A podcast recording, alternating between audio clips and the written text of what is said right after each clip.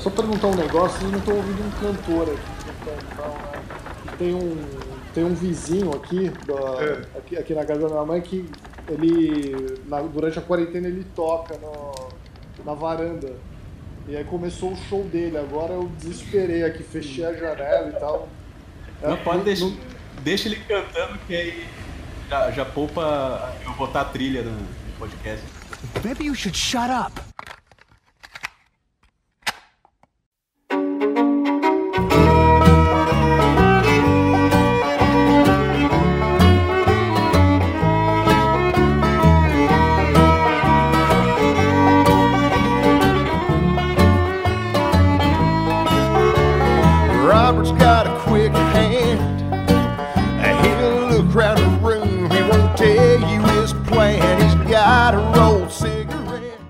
Começando então mais um episódio de Los Bucaneiros, esse podcast que fala de tudo um pouco e um pouco de tudo.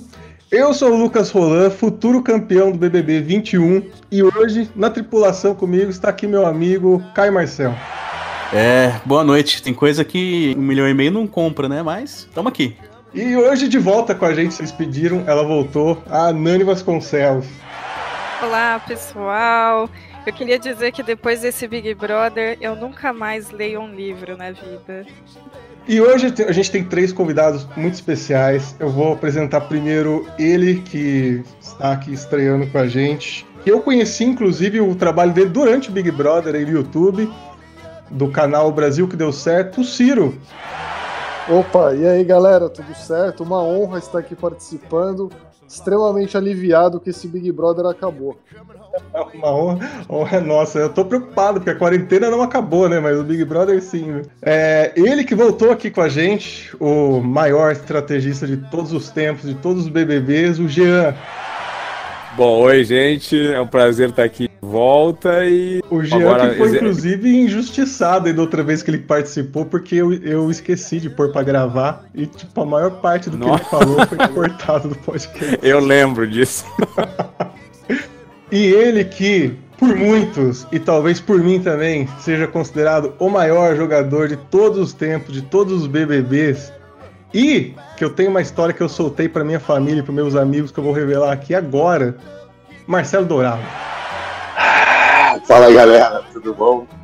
Obrigado pela oportunidade de estar aqui trocando ideia.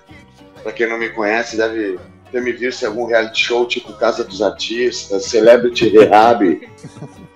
E hoje não é em vão que esses caras estão aqui com a gente, porque a gente vai falar. Vocês votaram no nosso Instagram e era óbvio que a gente em algum momento ia falar sobre essa edição do BBB que foi, se não há, uma das melhores de todos os tempos. E a gente vai começar a falar sobre o BBB 20 a partir de agora.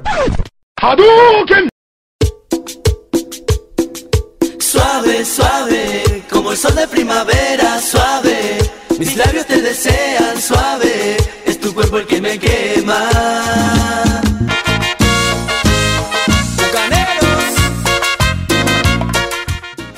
Antes de começar a falar do BBB 20 em si, eu vou contar um negócio que eu tinha soltado. Quando a, quando a gente pensou em fazer esse.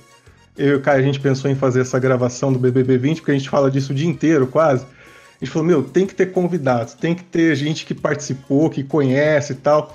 Nesse, nesse, meio do, nesse meio tempo eu ainda não conhecia o Sírio, o canal dele, depois conheci, falei, pô, tem tudo a ver, tá lá tal. E aí a gente fez o convite pro Jean, topou. A gente fez o convite pro Dourado, deu alguns dias tal. Dourado ali sinalizou que, que ia participar, mas ainda estava longe de acabar o BBB, faltava mais de um mês ainda.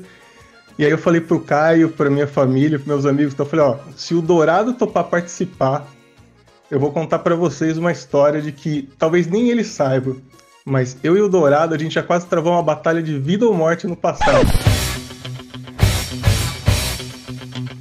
Nossa senhora. que é isso? Mas eu vou contar no cash, eu vou deixar pra contar no cash. Eu, assim. não sei o que, que, é, mas eu aposto. Eu vou ter que cumprir minha, minha promessa. Caramba, o que será? Agora fiquei curioso. Dourado, inclusive, eu posso garantir para você que você parte desse BBB que você ganhou foi por minha causa, cara. Olha aí. Eu tenho certeza. A Nana já sabe qual é a história, não vou contar. Não, é que assim, ó, 2004, acho que tinha acabado. Eu não lembro se tinha acabado de acabar o BBB 4 ou se fazia pouco tempo que você tinha saído. Teve uma, uma excursão da escola que eu trabalhava ali no, no Hop Harry. Eu tinha acho que 19 anos tal, assim. E eu tava com. Eu tinha um crush muito forte naquela escola lá. E esse, essa, essa excursão ia ser o dia que esse crush ia acontecer. E tava acontecendo. E a gente tava lá, tudo. Aí chegou um momento que, assim, parecia até cena de filme isso. A hora que o beijo foi acontecer, ela me empurrou e saiu correndo, que uma louca. E aí, de repente, ela agarrou um cara que eu nem tava vendo assim direito quem era, assim, a hora que eu fui ver, era o Marcelo Dourado. Eu, eu não acredito, mano. Eu não acredito que isso tá acontecendo. Aí eu tava puto pra caramba, cabisbaixo, assim. Só que assim, eu acabei pensando alto demais. Falei, nossa, que vontade de matar esse filho da puta agora, cara. E aí, a hora que eu olhei. Imediatamente depois que eu falei isso, eu me dei conta que eu falei alto. Eu falei, putz. E aí eu vi que você tava olhando para mim. Falei, nossa, mano. Aí assim, tem dois finais para essa história: o final verdadeiro e o final que meus amigos contam. O final que meus Qual amigos... será que é verdadeiro? É, o final que meus amigos contam falam que eu fiquei com medo e tava até tremendo na hora de você, assim, não só olhar como fazer alguma coisa e fiquei quieto como se não tivesse dito nada. Mas a história verdadeira é que, assim, eu sei do meu potencial. E eu pensei, meu, esse cara tá, tá estreando agora aí. Eu não vou. Eu sei que, assim, eu sou uma máquina de combate. Se eu faço alguma coisa aqui com ele, acabou a carreira dele. Então eu vou ficar na minha, vou deixar passar Deixa pra lá, morre esse assunto. Só que assim, eu revivi essa batalha na minha cabeça muitas vezes naquela época, e eu cheguei à conclusão todas as vezes que eu ganhava mesmo. Pô, tá marcado então a luta, então? Vai acontecer? Não, não, mas isso é coisa lá de trás. Já passou! É, já, eu sou paz e amor hoje, Dourado também, pô, tá aí, pô, isso aí ficou lá Pô, isso que eu não fiz nada, isso que eu não agarrei ninguém, tenho certeza que não aconteceu nada além de um abraço. E, ah, e o pior e... é que a menina não quis falar comigo depois porque eu xinguei o Dourado. Viu só? Minha torcida é fanática, rapaz, não se mete pois é, pois é. É a, a máfia dourada aí, ó. Desde os, os primórdios. pois é. Até Mas hoje a galera ainda pinga. É. Ô, ô, Dourado, naquela época do, do 4 você, você já lutava já? Já, já era. Já era faixa preta de judô, já tinha vários títulos, já tinha lutado o Mecha World Vale Tudo Championship também, que era um, um campeonato de Vale Tudo que tinha aqui no Brasil, era o maior da América Latina. Nem existia o UFC ainda, quase. Acho que eu fiz bem tava... na minha, então, aquele dia. Ah, não, é... E foi sábio. Mas isso é uma coisa assim, o pessoal às vezes fica bolado, mas é uma coisa muito. Eu sempre levo uma coisa como um carinho mesmo em relação ao programa. Nunca levo na maldade, nunca levei na maldade, assim. Eu sei que tem diferença. Claro, algumas vezes na vida passou do limite ali, mas é uma coisa que é, é esporádica. Não, não, a maioria das pessoas que chega, chega com muito respeito, pessoas de todas as idades, falando sobre o programa, sobre como se identificaram. Isso é muito legal, assim, eu, dificilmente chega pessoas em mim para falar, diferente da internet, que todo mundo fala o que quer, né? Quando chega ao vivo, assim, as pessoas são muito são muito carinhosas, tem um outro tipo de tratamento. Na internet todo mundo é macho, quer bater nos outros, né? Ah, é, com certeza. Que, aí nessa época de Big Brother, parece de hater na minha vida é impressionante, do nada. parece gente falando de coisa de 10 anos atrás, de, de coisa que eu falei, de. É incrível, né? Que, que é, é uma temática de hoje em dia das torcidas. Eles vêm tua rede social, coisa que tu falou há anos, tiram um print e põe na mesa como se tu estivesse sendo hipócrita no Big Brother, como não, se é, como anos... se o julgamento histórico fosse algo realmente relevante, assim, né? Assim, pô, tô... Não, é impressionante, mas isso é uma coisa que a nossa sociedade não entende muito, a contemporaneidade das coisas, né? Sim. De, de a pessoa tá atrelada ao seu tempo. Uma vez eu vi o Jean Willis falar isso daí. Ele falava que o Che Guevara era um homem do seu tempo, que não sei o quê, porque ele era um cara machista, não tinha todos os, os valores definidos definidos, mas para a época ele era um cara avançado. E eu creio que a vida acontece assim. Se eu me comparar com 10 anos atrás, muita coisa aconteceu, muita coisa já passou. Mas o Big Até Brother suas, 1 ainda, as que suas próprias louco. participações do, do BBB mesmo, porque eu lembro que no, no 4 você tinha mesmo aquele estigma, assim, do, do bad boy, assim, né? Assim, e no, no 10 você já era um cara, assim, totalmente diferente. Foi coisa de 5, 6 anos de diferença de um pro outro, né?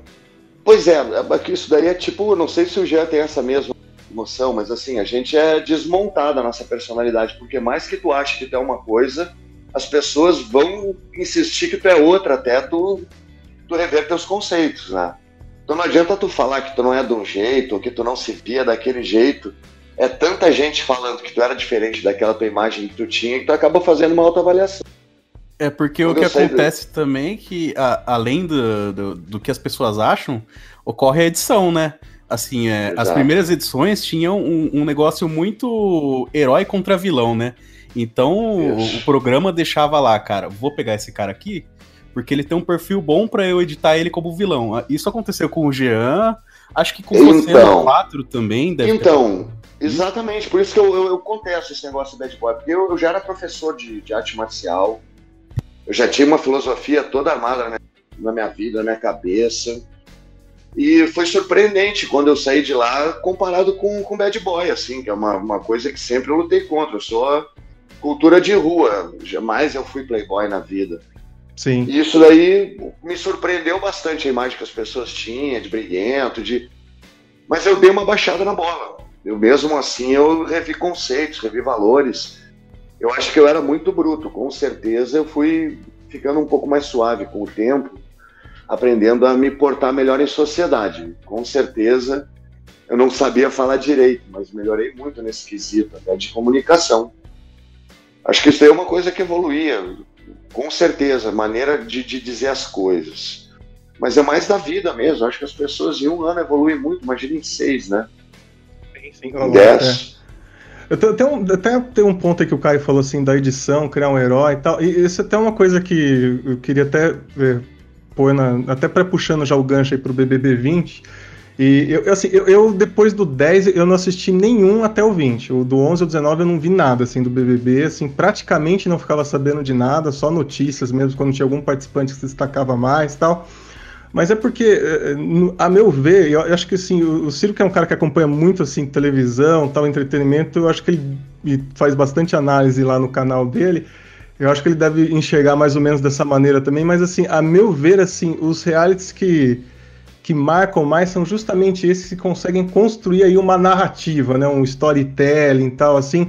E foi por isso até que a, a, as edições aí que você, que o Jean participou, teve muito isso, do, o, o Jean foi, foi uma temporada assim bem inovadora, até porque, entre aspas, foi a primeira que teve ali uma celebridade, né? Porque tinha uma, uma Miss Brasil ali, né?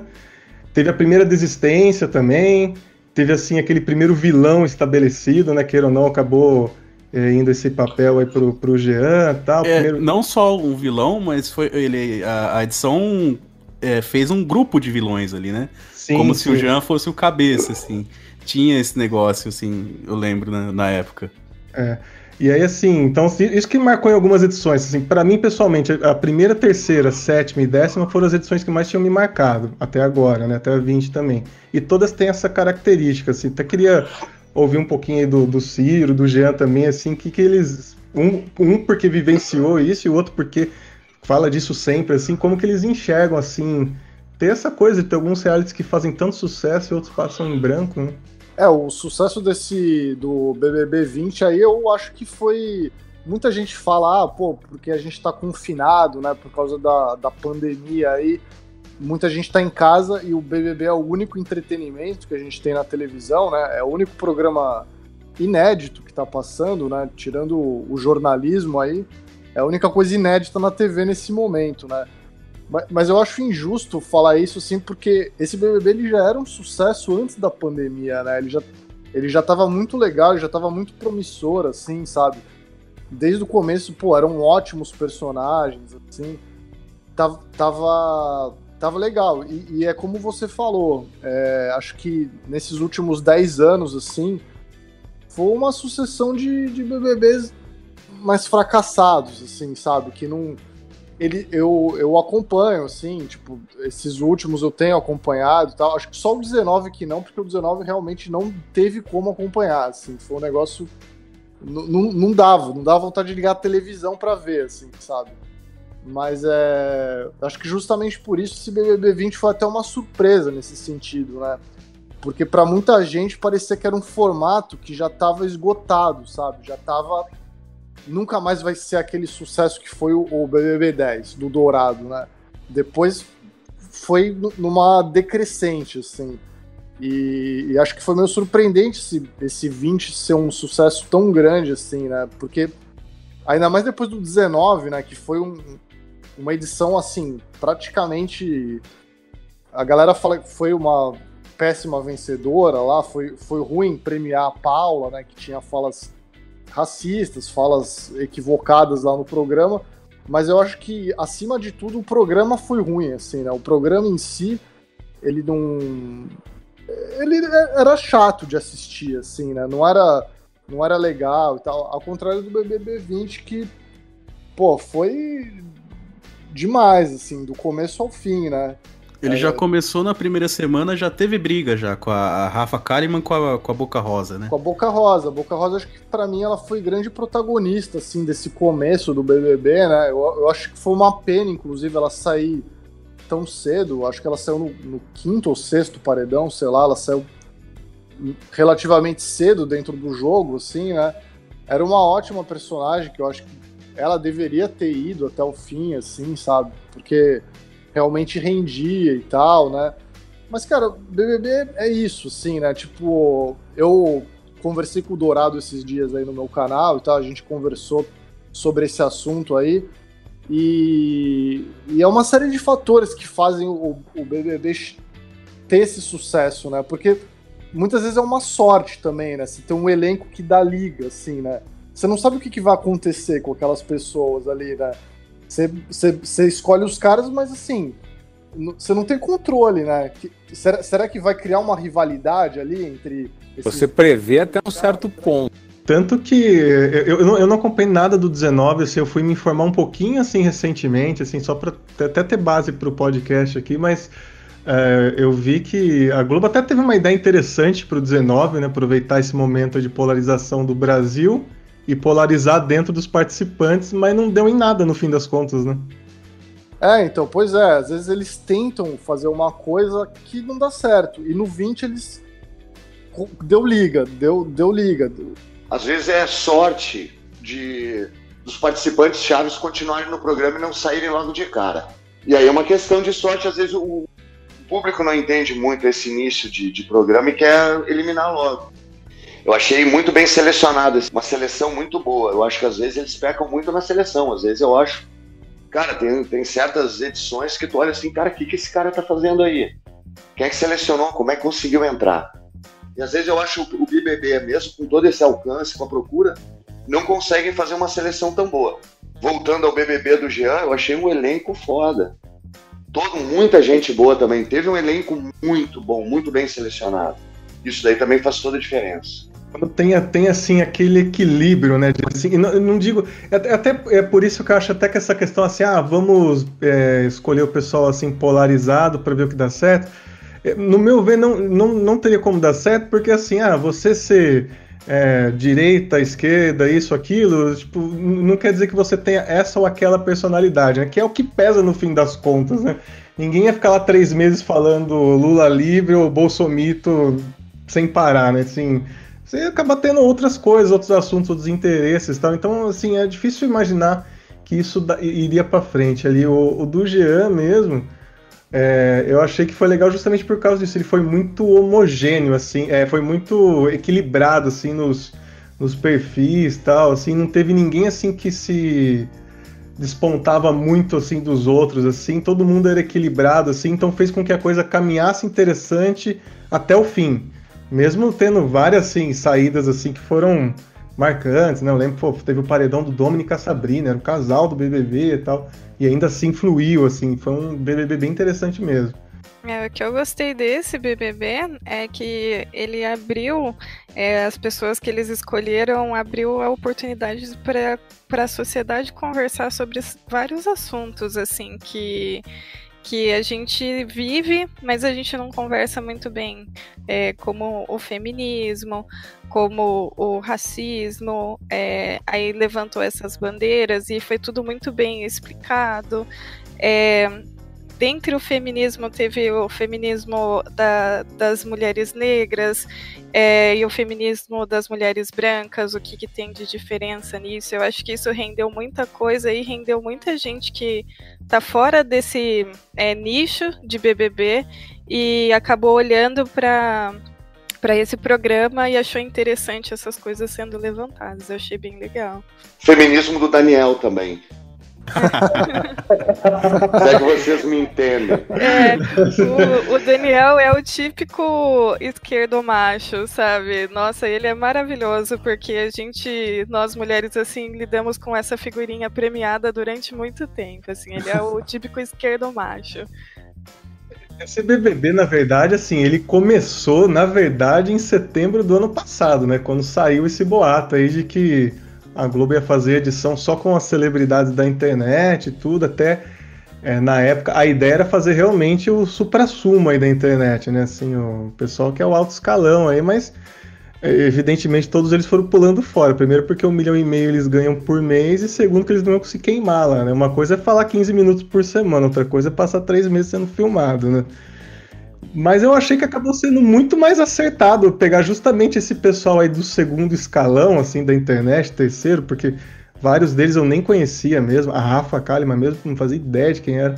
É, e... eles são muito famosos, como você disse no programa passado, de nicho, né, cara? No nicho deles. Tipo, porque é... para eles realmente era uma oportunidade grande, assim, de catapultar e deu certo. para todos, inclusive, até para os que ficaram menos, assim. Meu, e tem, tem até algumas perguntas que o pessoal foi mandando aqui ao longo do dia que eu acho que até cabe assim, nessa discussão aí, que eles chamaram os influencers e tal. É, vocês acham que isso atingiu algum público diferente? Acho que teve muito fandom né, nesse BBB, mas na verdade acho que isso é uma coisa que já vinha acontecendo assim de, de BBBs anteriores. Eu acho que nesse BBB foi mais forte justamente porque ele fez mais sucesso, né? Ele ele, cara, em, em, um paredão ele teve mais votos do que a edição anterior inteira teve, assim, né, de votos, né. Então acho que essa cultura de fandom que já vem sendo alimentada há um tempo no BBB, ela meio que explodiu nesse, assim. Eu acho que tem a ver um pouco com isso aí de ter colocado algumas figuras da internet e tal, né? Mas acho que é, é mais uma, uma coisa que já vinha acontecendo no BBB, assim, sabe? Você já, você já... Pra para potencializar, então. É, né? você já via que algumas, alguns campeões assim, de, de, edições recentes e tal, a Paula, a Gleice, a Emily, elas já tinham fandoms bem formados na internet e tal. Eu que sou uma, uma pessoa que sempre acompanho muito, tipo, o 18 eu acompanhei bastante, o 17 também, eu, eu via bastante, assim, que já tinha muito fandom, assim, sabe? É, lógico que não que nem, que nem o 20, né? Que o 20 foi uma coisa mais, um pouco mais absurda, assim. Mas já era uma coisa que vinha acontecendo, sim. É legal você falar de Fendel, porque o, o, eu até brinquei no começo da Máfia Dourada e tal, mas é, o, isso aí foi um, foi um, um embrião um marco. no começo. É, foi um marco. Porque é, era uma galera. Foi a que é primeira, o primeiro fandom, acho que foi. E depois teve muita gente querendo fazer máfias para tudo que era participante. Foi muito baseado durante muito tempo. Copiaram muito da, da Máfia Dourada ações e slogans. Era também o começo da rede social, né? O BBB 10, ah. assim, era o Facebook surgindo tal, assim. Instagram foi... surgindo, é. acabando o Orkut, né? Final acabando do Orkut, início, início dos outros. E aí é. tem esse poder que essa galera agora que saiu mesmo, quem saiu errado saiu com 3 milhões de seguidores no Instagram. Pois, olha o poder de persuasão, olha a influência que a galera tem. Só o Adson mesmo conseguiu seguidor, o resto tudo Aliás, é. o Hudson tem um dos melhores momentos aí do BBB, a entrevista dele pós-paredão, ele decepcionado com o número de seguidores que ele conseguiu. Diminuiu o número de participantes dele. Foi o único cara que reduziu o número de. Até a mãe dele saiu. A saiu menos famoso do que entrou, né? Pois é. Então, é, essa que é a questão, assim, é, esse, esse, assim, diferente do que a gente falou do, do 19, ah, tentaram fazer um negócio para dar certo, não deu. Esse eu acharam que, é, para mim, assim, eu, assim, o, Jean e o Dourado que venciaram, eles podem falar melhor do que ninguém aqui. Claro que assim, eles não precisam falar também coisas aí que podem é, comprometer eles, mas sempre tem aquela coisa do reality, ah, é armado, não é armado tal.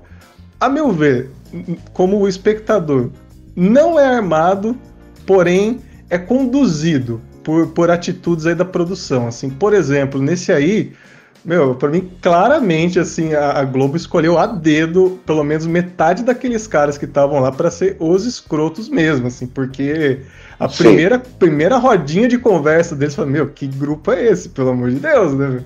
O, o, o, é, o Adson mesmo tinha restrição judicial aí para não chegar perto de 10 mulheres e tal. Como é que o cara desse entra num programa assim, pô? Então, assim, tinha alguma coisa ali que já tava pensada já, né?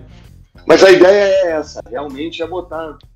Eu, eu vejo, quando eu, as poucas vezes que eu vi o Boninho se referir ao programa, as poucas palavras que ele se referiu para mim, é que todo mundo é posto lá dentro para se ralar, para se fuder.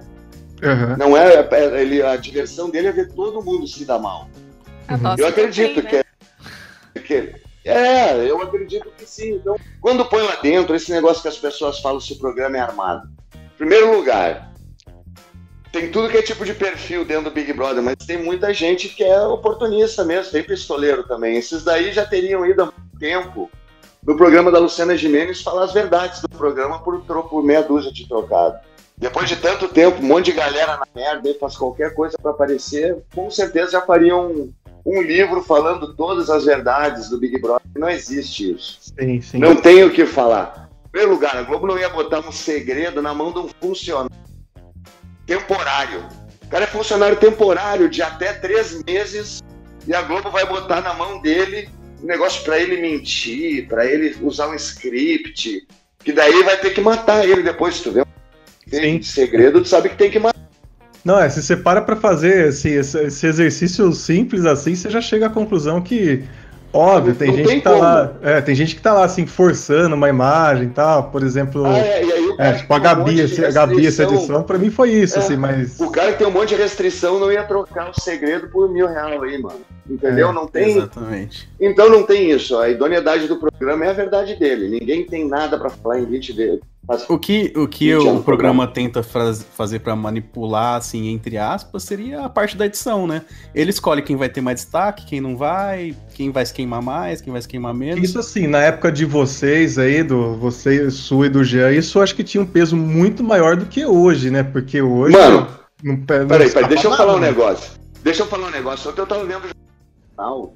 Depois eles darem várias notícias sobre mortos de Covid, não sei o quê. Eles botaram uma música daquelas de fazer chorar com violoncelo, com violino, para falar das empresas de aço que estavam doando dinheiro. Mano, é isso que acontece. Que papo é esse de botar violoncelo enquanto fala de empresa de aço, mano? Isso é, isso é, aí é que tá. As pessoas não, a Globo ela não, nunca mentiu. Empresa de comunicação não pode mentir. Dizer assim, olha, a empresa ela tá dando dinheiro, na realidade ela não tá, ela vai se queimar. Mas ela pode botar aquele, aquela notícia com o apresentador rindo ou chorando, com uma música alegre ou uma música triste.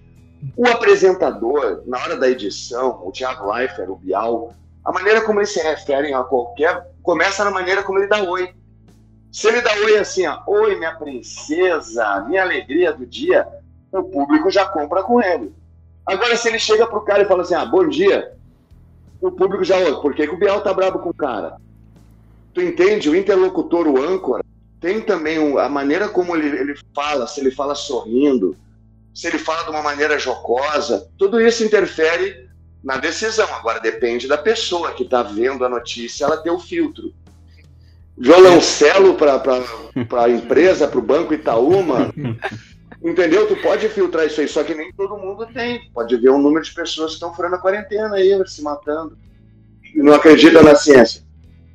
É engraçado você falar do apresentador, porque na, na minha lembrança, assim, o Bial era bem menos sutil, assim, nessas conversas de intervalo do que o Thiago Leifert, assim. Tinha, tinha jogador ali que ele tinha a preferência dele escancarada, assim. Pelo menos, assim, a lembrança que eu tenho, né? Tem gente que o Bial nunca trocou ideia, acho que nunca deu um bom dia no programa. Ele nem sabe quem é, nem sabe que participou. Essa foi, foi a primeira temporada que eu vi do, do Life. Eu gostei muito mais do que o, do que o Bial, porque assim, eu acho que o Bial é um, pô, um jornalista assim, consagrado, não tem nem que discutir em relação a isso, mas nossa, pra BBB eu achava ele chato pra caralho, meu, principalmente na, os discursos de eliminação. Para mim, assim, só teve dois momentos que eu realmente gostei, assim, dele na, na, nesse, nesses discursos, assim. Os, os, dois foram na edição 10. Primeiro quando ele saiu o Eliezer, porque o Eliezer tinha feito uma puta de uma filha da putagem, ter jogado a namorada dele na fogueira para se livrar. E aí ele saiu na semana seguinte, né? Ele até falou, ah, Eliezer, pode vir para cá, seu paredão foi na semana passada. Rapaz, já ia esquecendo a eliminação de hoje. Deixa eu ver aqui no fichário de São Pedro. Ih, rapaz, o seu paredão foi, foi na semana passada. Vem pra cá, vem, Eliezer. Isso aí. É, e o seu e o seu paredão com o de César, assim, que foi os dois grandes algozes assim do, do da edição e foi a final antecipada, né?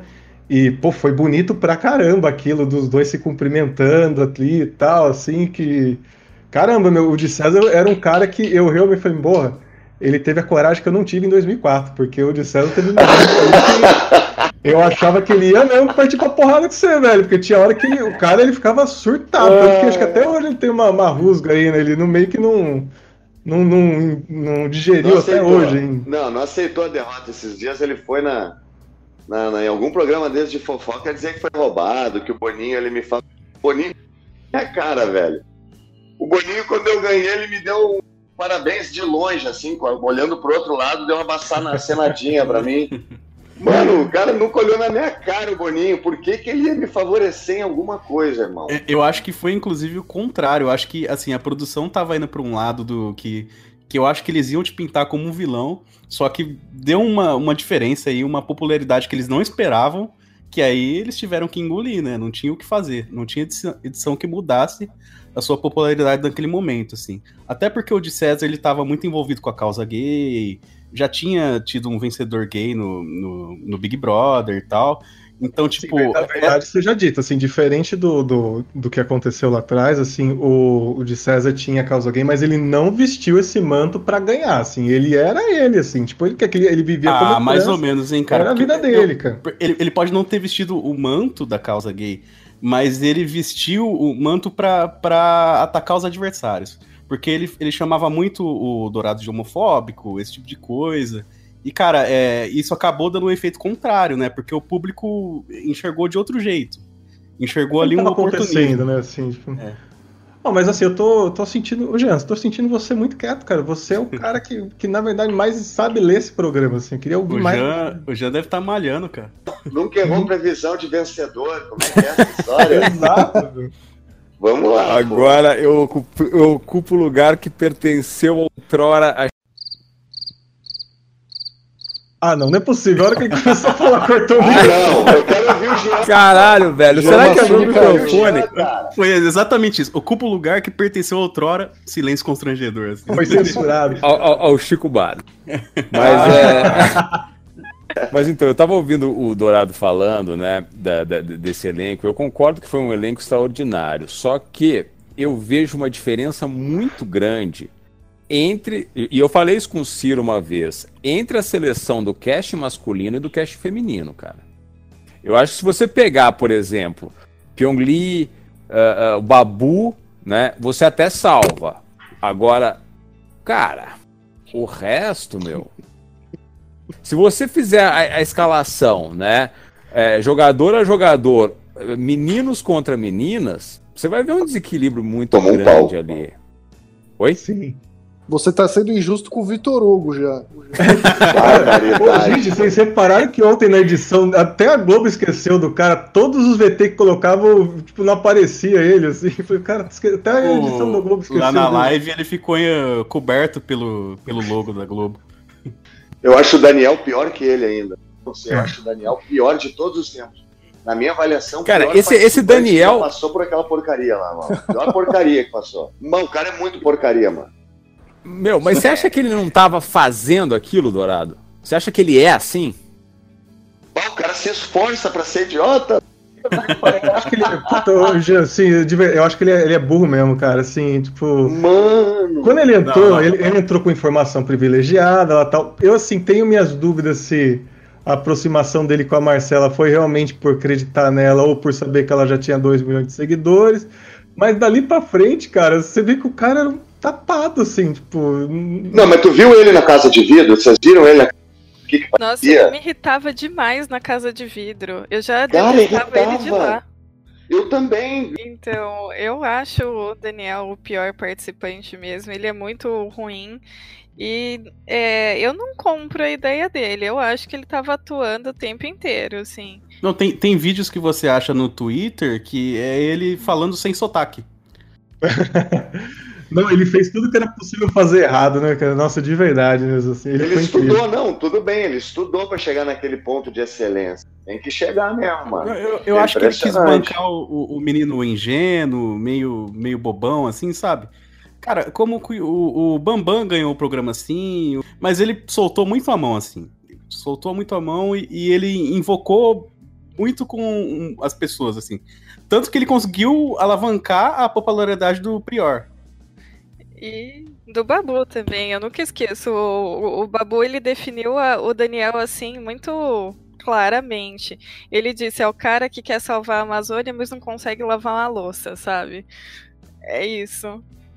É, o, o, Jean, o Jean falou esse, esse negócio aí da disparidade né, entre o elenco masculino e o feminino, é, que com certeza foi uma coisa planejada, né? Ah, vamos colocar um monte de, de cara escroto e tal, aqui não sei o quê. Só que é uma coisa que eu tava falando com, com o Dourado também no vídeo que eu fiz com ele.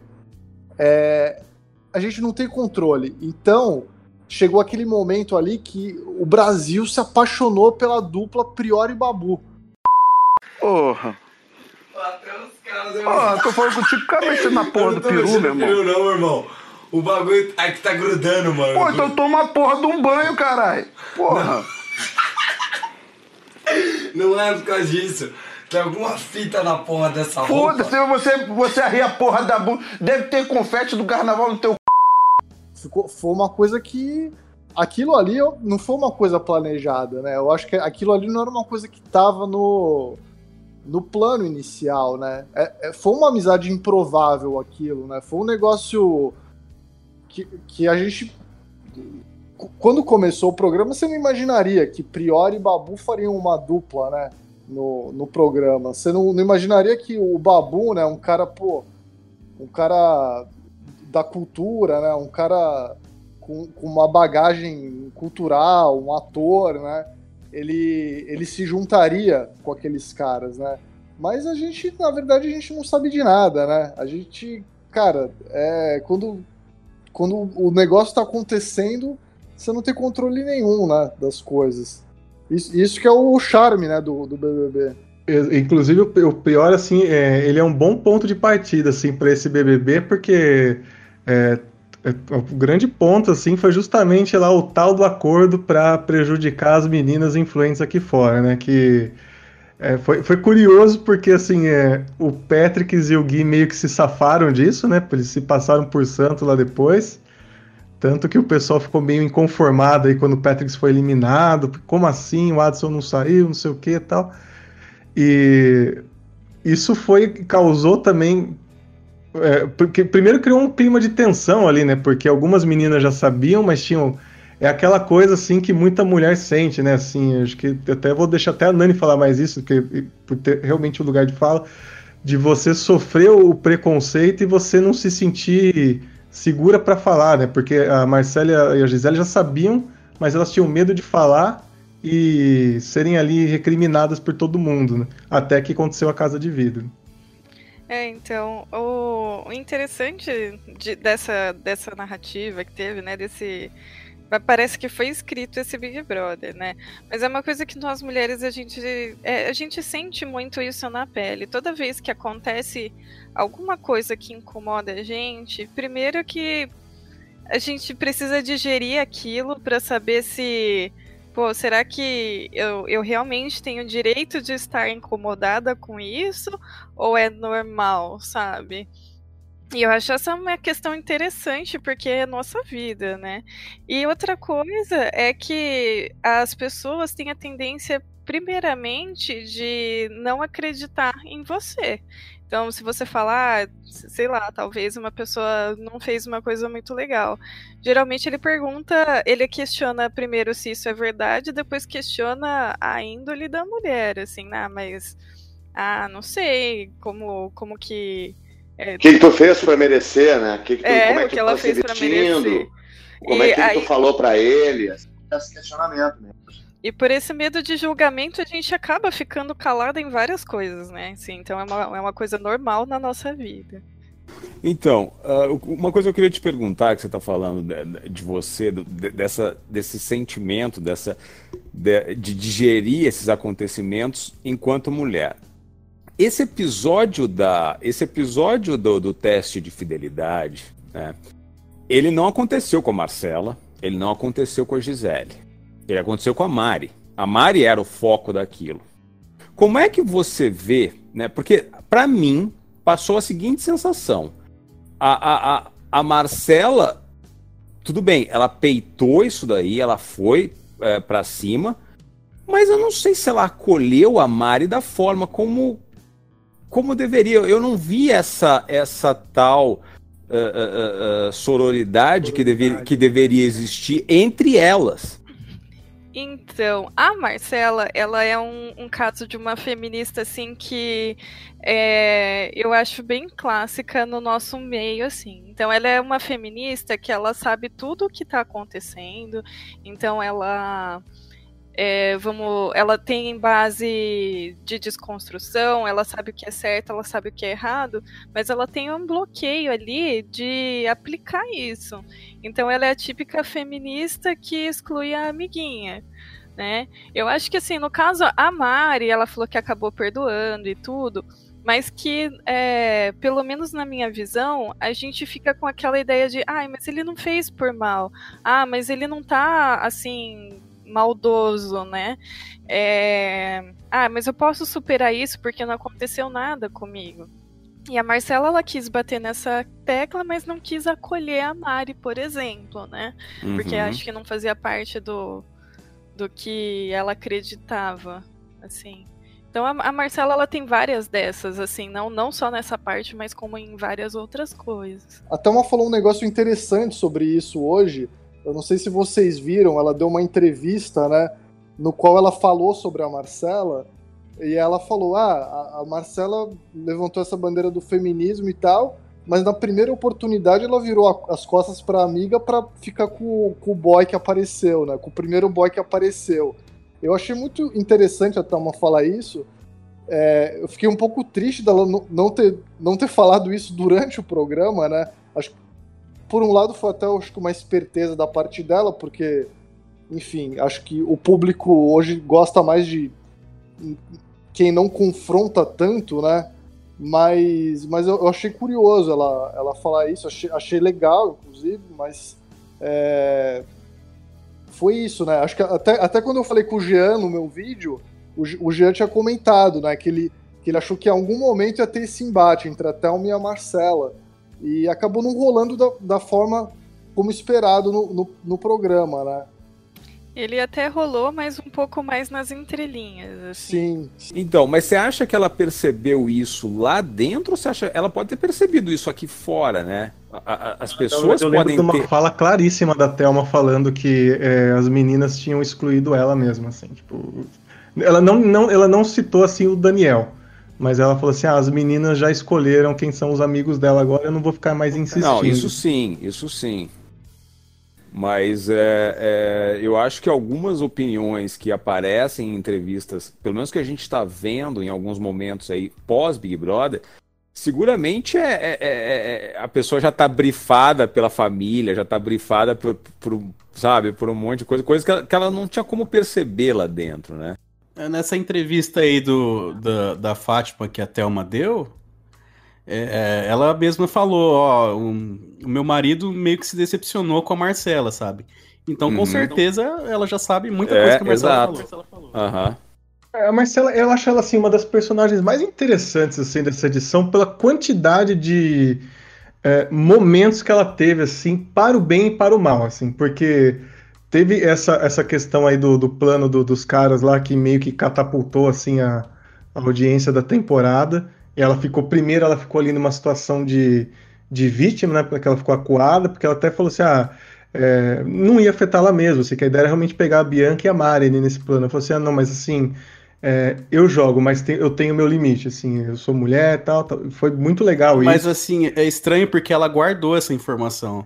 Então, mas ela guardou justamente por conta dessa, dessa questão que tem da sociedade mesmo, assim, isso que a gente acabou de falar, assim, né, tipo, ah, não é você também, ah, lá vai ela falar que tá sendo perseguida, assim, não, nada a ver, não sei o que, assim, isso, isso, infelizmente, isso é um dia a dia de, de muita mulher, assim, e aí ela tem um momento dela brilhante, assim, que é, é, quando chega lá a informação de fora, que eu acho que não foi não só o, o, melhor momento assim de todos os BBBs, como eu acho que foi um dos melhores momentos da televisão, assim, ver todas aquelas meninas se juntando para quebrar um, um, machista assim, tipo, de um jeito assim humilhante, assim.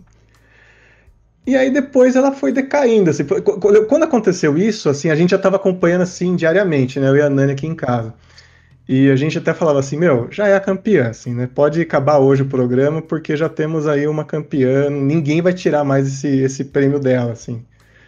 E, no, a meu ver, pelo menos, tudo mudou naquela festa onde o Pyong bebeu muito e começou a dar muito em cima dela, de começar assim até a roçar o pescoço, depois ele até passou a mão na, na, na bunda da Fly e tal. E no dia seguinte, ela, assim, falou, assim, ele, ele, até, ele mesmo perguntou pra ela, né, o que aconteceu, ela, não, relaxa, tal, tal. Eu fiquei assim, pô, mas peraí. O cara que tem o perfil do macho escroto, a gente põe na cruz. Agora, o cara que é o da hora, o legal da turma, que, é, quem nunca fez cagada bêbada, assim, tudo bem? E aí, aí é que foi, tá, né?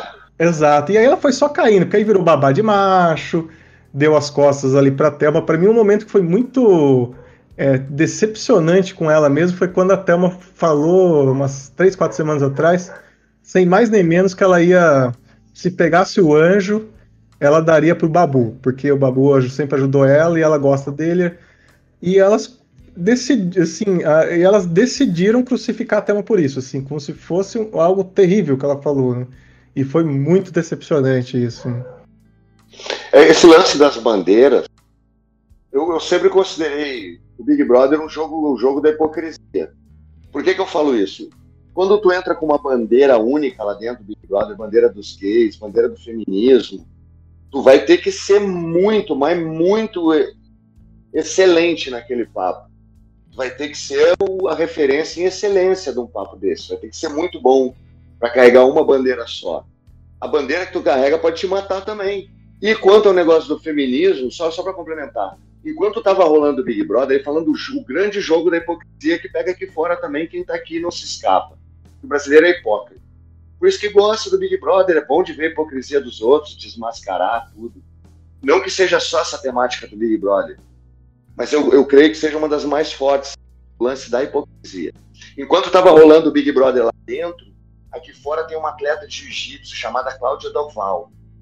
Ela fez acusações gravíssimas, mas ela teve que fazer nos Estados Unidos, porque aqui ninguém ia dar bola para ela.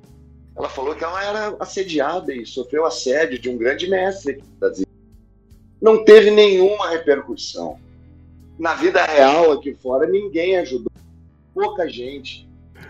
Não, mas eu só eu, eu, eu queria só pegar um gancho ali do que o Dourado estava falando, a gente estava falando do feminismo e tal. E, e essa é uma coisa que para mim é muito característica da Marcela, que é aquela pessoa assim que ela é a é a, é a reacionária por conveniência, assim. Enquanto bate na pauta dela, eu levanto a bandeira, eu brigo tal.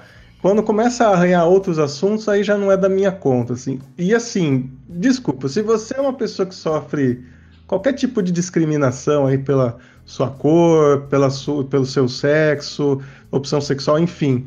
Se você veste uma bandeira, você tem que vestir todas, assim, porque você sabe o que todo mundo sente na pele. Assim. Então, é, é, é, é essa hipocrisia mesmo que você falou, assim, que ficou para mim tão característico naquele grupinho dela, assim, sabe? Assim, as é. autodenominadas, assim, fadas sensatas que eu tenho. Era o, ojeriza, é, ojeriza desse termo, assim, e que você via aquelas coisas assim, ah, é as fadas sensatas que decidiram que o babu é um monstro. Afinal de contas, o cara tem a cara feia, é negro, fala alto. Agora, o Daniel fazia coisa muito pior, mas, poxa, o Daniel, caramba, ele bobo, né, gente? Vamos, vamos entender também, o, né? O Daniel ele foi uma bênção para elas e uma maldição também. Foi. Ele entregou a informação para elas subirem, só que ele mesmo destruiu elas. Ela sozinho. ficou presa nessa bolha, né? Eu acho que ela. Que realmente, ela, naquele momento, ela era favoritíssima, assim, não tinha. E eu acho que ela ficou com esse, isso, esse inconsciente dela, assim, então. Não fez mais nada, assim. Pra mim, esse episódio do, do, do Pyong mesmo, para mim, foi um um divisor de águas para Marcela. Foi onde ela perdeu o encanto para mim quase que imediatamente. O Daniel foi o grande cavalo de Troia aí, né?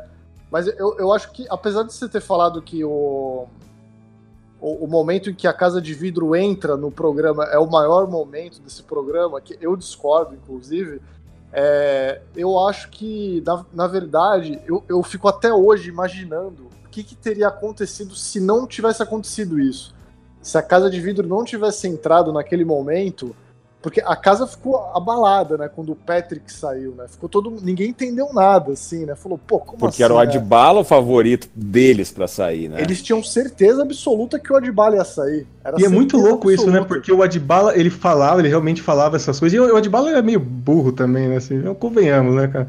Meio chucrão, assim, falava as coisas e tal. Só que o Patrick fazia, e assim, e parece que ninguém enxergava, assim, o... Aquele episódio da Boca Rosa da festa que pegou, não pegou no peito, eu achei que não aconteceu nada mesmo. Mas teve um lá um dia que a Fly tava sentada no chão, ele parou com, em cima dela, assim, enfim, pôs as partes dele em cima da cabeça dela. Quando a Boca Rosa saiu do primeiro paredão, ele deu uma encoxada assim, descarada nela, assim, falei, meu, esse cara tá fazendo coisas. É curioso isso, porque ele é um cara que ele, o, o histórico dele foi dele revelar assédio e tal no esporte dele. Ele tinha esse background, né? E aí ele foi envolvido num, numa polêmica desse tipo. Então, é que o Patrick, ele é um cara assim que é, ele é amigo da, das meninas. Então, por ele ser amigo das meninas, uma menina nunca vai achar que ele tá sendo é, malicioso, que ele tá sendo assim, desonesto com ela.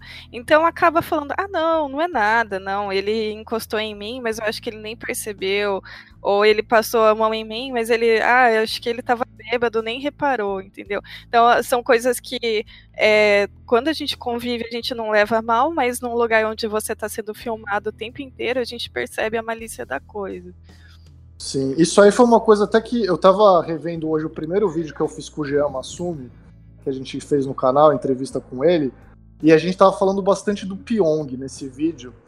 E é. o Daniel tinha acabado de entrar na casa, a gente ainda não tinha muita opinião sobre ele. Mas eu lembro que. Jean, gente... hein? Rival do Jean, Pyong. É, não, e aí a gente estava falando sobre o Pyong, e, e, e, e, tem um momento que eu falo, pô, mas o Pyong, ele.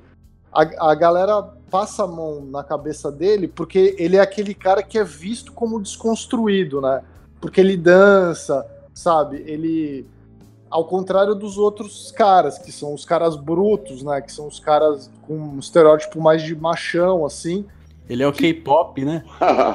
É, é, e você vê, né? Tipo, o, o Pyong, ele cruzou um limite ali dentro da é. casa que nem que o Prior, nem o Lucas Galina, nem o Adbala cruzaram, né? Apesar deles serem os, os considerados até hoje os, os machos escrotos e tal, quem cruzou essa linha foi o Pyong, né? Dentro do programa, pelo menos, né? Tipo, de, no, no, que a gente tava assistindo, né? É, Fato, assim, é. isso, isso que acabou assim.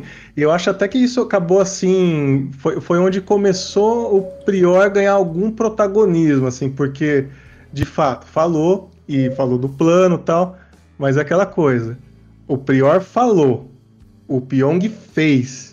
Sim. E aí o julgamento de valor das meninas sensatas e foi totalmente diferente de um com o outro. E aí foi saindo todos os amigos do Prior lá, e o Babu também fez amizade com ele, na verdade, porque o Babu também foi o cara excluído também, assim, e foi excluído por motivos óbvios, assim. É, é, é bom é, é o racismo estrutural que... tão presente nessa edição, assim. É bom destacar que o Babu ele teve uma aliança bem breve com o Pyong, assim. Ele era amigo do Pyong no começo do jogo, antes de se, dele se aliar ao Prior. Eu lembro, é. inclusive, da conversa onde acabou essa aliança, assim, onde ele até ele, o Pyong fala que eles, ele já definiu com as meninas que vão tirar cada um dos caras, tal, tal. Uhum. E o uhum. Babu fala pra ele assim, ó, dá para fazer, mas eu, Pyong, eu acho que você devia tomar um pouco de cuidado para você não cair na sua própria soberba, cara, porque as pessoas lá fora estão tá, vendo. E aí o Pyong faz uma cara de deboche, assim, pois é, mas vai ser assim que a gente vai fazer. E aí é. foi a hora que o Babu decidiu ficar. É, o Babu até mesmo fala assim, eu decidi ficar na minha. Só que aí assim, ah, o Prior falava de futebol, eu gosto de futebol e tal, e aí a gente foi ficando. Não, mas você, você percebe que a, a relação de Pyong e Babu foi, foi cancelada justamente por voto, porque você via na, na, nas festas era, era, um trio que conversava, que se divertia junto. O Pyong, o, o Babu e o Prior, eles conversavam muito, cara. É, principalmente em final de festa, eles juntavam ali no sofá, eles ficavam conversando horas, assim. É até bizarro, parecia que sumia a rivalidade, assim. Então era uma questão de voto mesmo, assim. Mas eu não acho que foi nessa época, né, é, nessa festa, que o Prior começou a ganhar força. Eu acho que foi a questão do Daniel mesmo, porque o Daniel começou a pegar muito no pé, a Marcela deu, deu fôlego para ele pegar mais no pé ainda, e aí, cara, aí ele foi. O pessoal viu que ele não tava tão errado assim quanto ao Daniel, sabe? E assim, teve a questão que, assim, nesse momento, assim, o Prior era era aquele vilão. Tal. A gente mesmo assim, a gente detestava o Prior. Assim, eu lembro que eu e o Caio, a gente falava de puta, não vejo hora desse cara sair, meu, não aguento mais olhar para ele, tá? Porque ele tem aquele jeito de falar que parece que ele vai dar um tiro em você toda hora, que é muito esquisito o jeito que ele conversa com os outros. Né? E chato pra caramba, tal, assim. Só que aí você vai vendo essas coisas acontecer, você fala, pô, mas assim, uma coisa ninguém pode tirar do Prior. Ele realmente era um cara autêntico do princípio ao fim, assim. Mesmo quando ele falava merda, ele era autêntico, assim. Ele, ele era um cara, ele, ele ficava bravo, ele ficava tão caricato que ele acabava sendo engraçado, sabe? É, e bizarro. teve aquele momento assim que a gente aqui fora, a gente via que o Pyong era o cara que ele manipulava todo mundo e as, tipo, e as meninas não se ligavam disso, né? Ele realmente era, ele era um cara esperto. Só que o Pyong tinha uma coisa e eu, eu, vou até tomar um pouco cuidado na minha interação agora com os convidados aqui, porque uh, minhas últimas interações aqui têm sido muito mal interpretadas pelos ouvintes, pelo pessoal que participa aí do cast e tal. Então, é porque eu vou elogiar o Jean agora. Porque assim. o Jean, rolou uma repercussão aí, sua participação da, da TV Manchete lá, e semana passada também teve um convidado aqui que. Eu até trouxe a Nani hoje para tentar evitar um pouco isso, cara. Pois é. Tem, tem nome o chip, é, é Luan chama o caso. Ah, é Luan. Porque assim, eu, os, o, é inegável que o Pyong ele era realmente um excelente estrategista, um excelente manipulador. Ele manipulava de fato as meninas e ele era muito bom nisso. E a gente aqui fora tava vendo e a gente ficava puto, né? Porque, pô, o cara é, é bem isso. É, o cara que é o, é o engraçadão, rebota o chão, legal tal, mas a gente tá vendo que ele é um filho da puta, né? A começar porque deixou uma mulher de nove meses grávida para participar de um reality show. E aí fez aquilo, tudo. E aí o Pyong tem uma grande diferença do Jean que não faz com que ele tivesse se coroado o maior estrategista do BBB. O Pyong tinha uma soberba que ele não aguentava em si, então ele tinha que colher os frutos da, da, da glória dele. E aquela conversa que ele teve com, com o Prior no sofá, ainda no começo do, do programa, tal, que ele falava que o segredo dele é que ele conseguia controlar todo mundo, o Prior nunca esqueceu. E quando o Prior foi ganhando protagonismo, ele foi lembrando disso também. E, aí, e o Pyong não contava com isso, né? Porque aquele momento tava na cara que o Prior ia sair logo, o Lucas ia sair logo. E aí o Prior acabou descobrindo para quem que ele tinha que mirar e deu certo, né? Assim, deu certo. E o Pyong tem uma outra, uma outra coisa, não só o Pyong como o Prior. Eu estava falando isso com o Ciro ontem. Eles não têm, uh, eles não tiveram, cara, é, força força para aguentar o Big Brother. Não adianta verdade, ser seu verdade. pica. O, o, Dourado tá aí, o Dourado sabe disso. O Dourado participou de dois. Não adianta você ser o pica, não adianta você ser o bambambam, bam, bam, não adianta você ser. Se você não aguenta três meses ali dentro.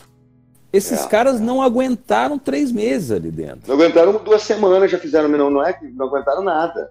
Nada, nada. Então você tem que contar com, com, com um lado interior seu muito forte, não só com a sua estratégia, não só com a sua leitura de jogo, não só com a sua aliança. Você tem que suportar três meses trancafiado ali.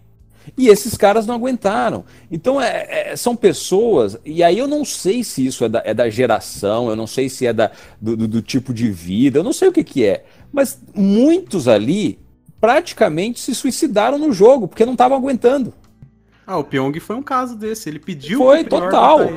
É, o Pyong morreu pela soberba dele, né? Porque ele tinha certeza absoluta que ele não ia sair. Tanto que a entrevista dele depois ali, a cara de decepção dele, assim, tipo, não acredito que fui tão burro. Foi assim, escancarado. Mas assim. posso te falar, cara, eu tenho a sensação de que se não fosse aquela festa cagada dele lá, ele teria ido muito longe. Porque ele era um cara manipulador, mas ao mesmo tempo ele era um cara muito aberto, assim. Ele falava que ele tava manipulando. E a, as meninas, elas, elas simplesmente aceitavam, sabe? Então, tipo, ele, ele não tinha aquela coisa de. O público de tem uma certa rejeição com esse tipo de participante. Até hoje tem. Aqui no Brasil, é, é porque assim, você tem que contar com a opinião do público, né? O público tem uma certa rejeição e os caras, né, eles, eles geralmente é, enfrentam no paredão não só o outro adversário, mas a rejeição de outras torcidas, tá? Então isso, isso tem que ser levado em consideração. Por mais que o Pyong tivesse, é, fosse desconstruído, fosse o cacete que todo mundo achava, ele ainda tinha esse perfil de jogador e esse perfil de jogador ainda é um perfil que gera gera a, a rejeição. É, isso é verdade. E, e, assim, essa própria rejeição que você falou aí, que foi que também fez o paredão histórico aí, que foi acho que o maior de todos, todos os BBBs. Do Prior com a Manu.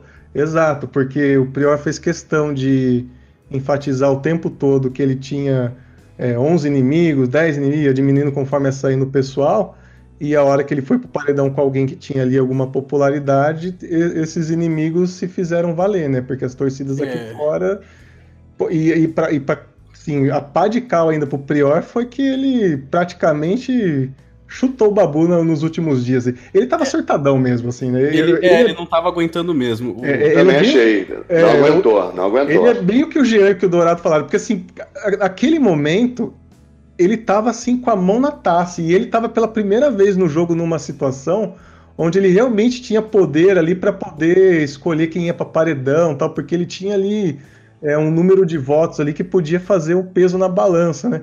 E bem quando isso aconteceu, ele começou a pirar lá dentro, né? Então, a, a sensação que ficou para mim é que ele quis trocar a aliança, sabe? Ele, ele viu a, a Fly voltar de alguns paredões e ele achou que ela fosse uma aliada melhor do que o Babu. O que não faz sentido nenhum para mim, sabe? Porque não o Babu mesmo. tinha, tinha, voltado de vários paredões. Mas o Prior, ele, ele caiu na mesma soberba do Pyong também, porque teve até um, um. nos últimos, nas últimas semanas dele, ele falava que ele era o Felipe Dourado. Você me chamou do quê? De Marcelo Dourado, né? Meu cabelo tá do quê? Dourado? É. Ele tá acreditando no personagem. Ele até falava que ele era o dourado, sabe? Cê, cê, como, é que, como, é que, isso foi para você, cara? Você ter criado um filhote aí no, no BBB, velho? Não, mas peraí, eu tava na Rússia lá trabalhando e os caras primeiro tentaram botar o Adbala como filho. primeiro tentaram botar, a primeira semana já botaram o Adbala. Não, todo Big Brother tenta me botar filho ou clone, velho. Eu já digo não de cara, não tem essa. Mas o cara faz merda lá dentro, sobra pra mim ainda, não tem isso. É, mas no caso do Adbala foi só uma comparação de fã, mas o, no caso do Prior, ele mesmo se referia como dourado, assim. É, eu, eu acho que eu acho que eu acabei influenciando essa geração aí, né? Ele tentou até ganhar 20 atrás aí. Ele ganhou até, até ganhar 20 quilos de massa magra ali, que não deu tempo, cara. ah, cara, por um lado eu achei legal, achei legal o carinho dele, assim, a referência, que legal. É. Ele é de uma geração que é, cara, pô, achei legal. Eu achei legal a, a, a homenagem ali, os papos, as minas mesmo falando de mim toda hora também, dourado pra cá, dourado pra lá. E eu acho, eu acho maneiro, achei legal, assim, até ser odiado pelas meninas lá, pra mim tá ótimo.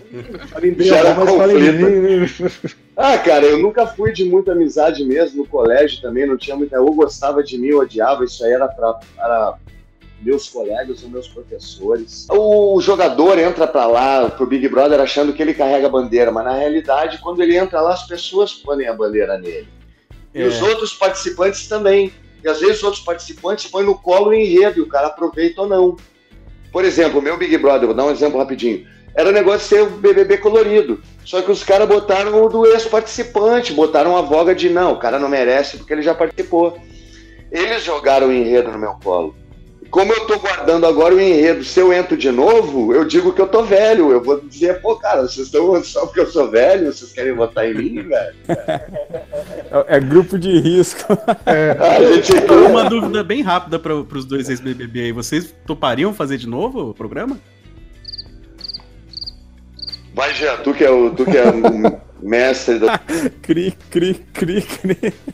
O Jean, eu já tô ligado que não, porque eu assisti o vídeo no Brasil que deu certo dele falando, respondendo essa pergunta. Ah, cara. Mas cada dia é uma resposta diferente, né?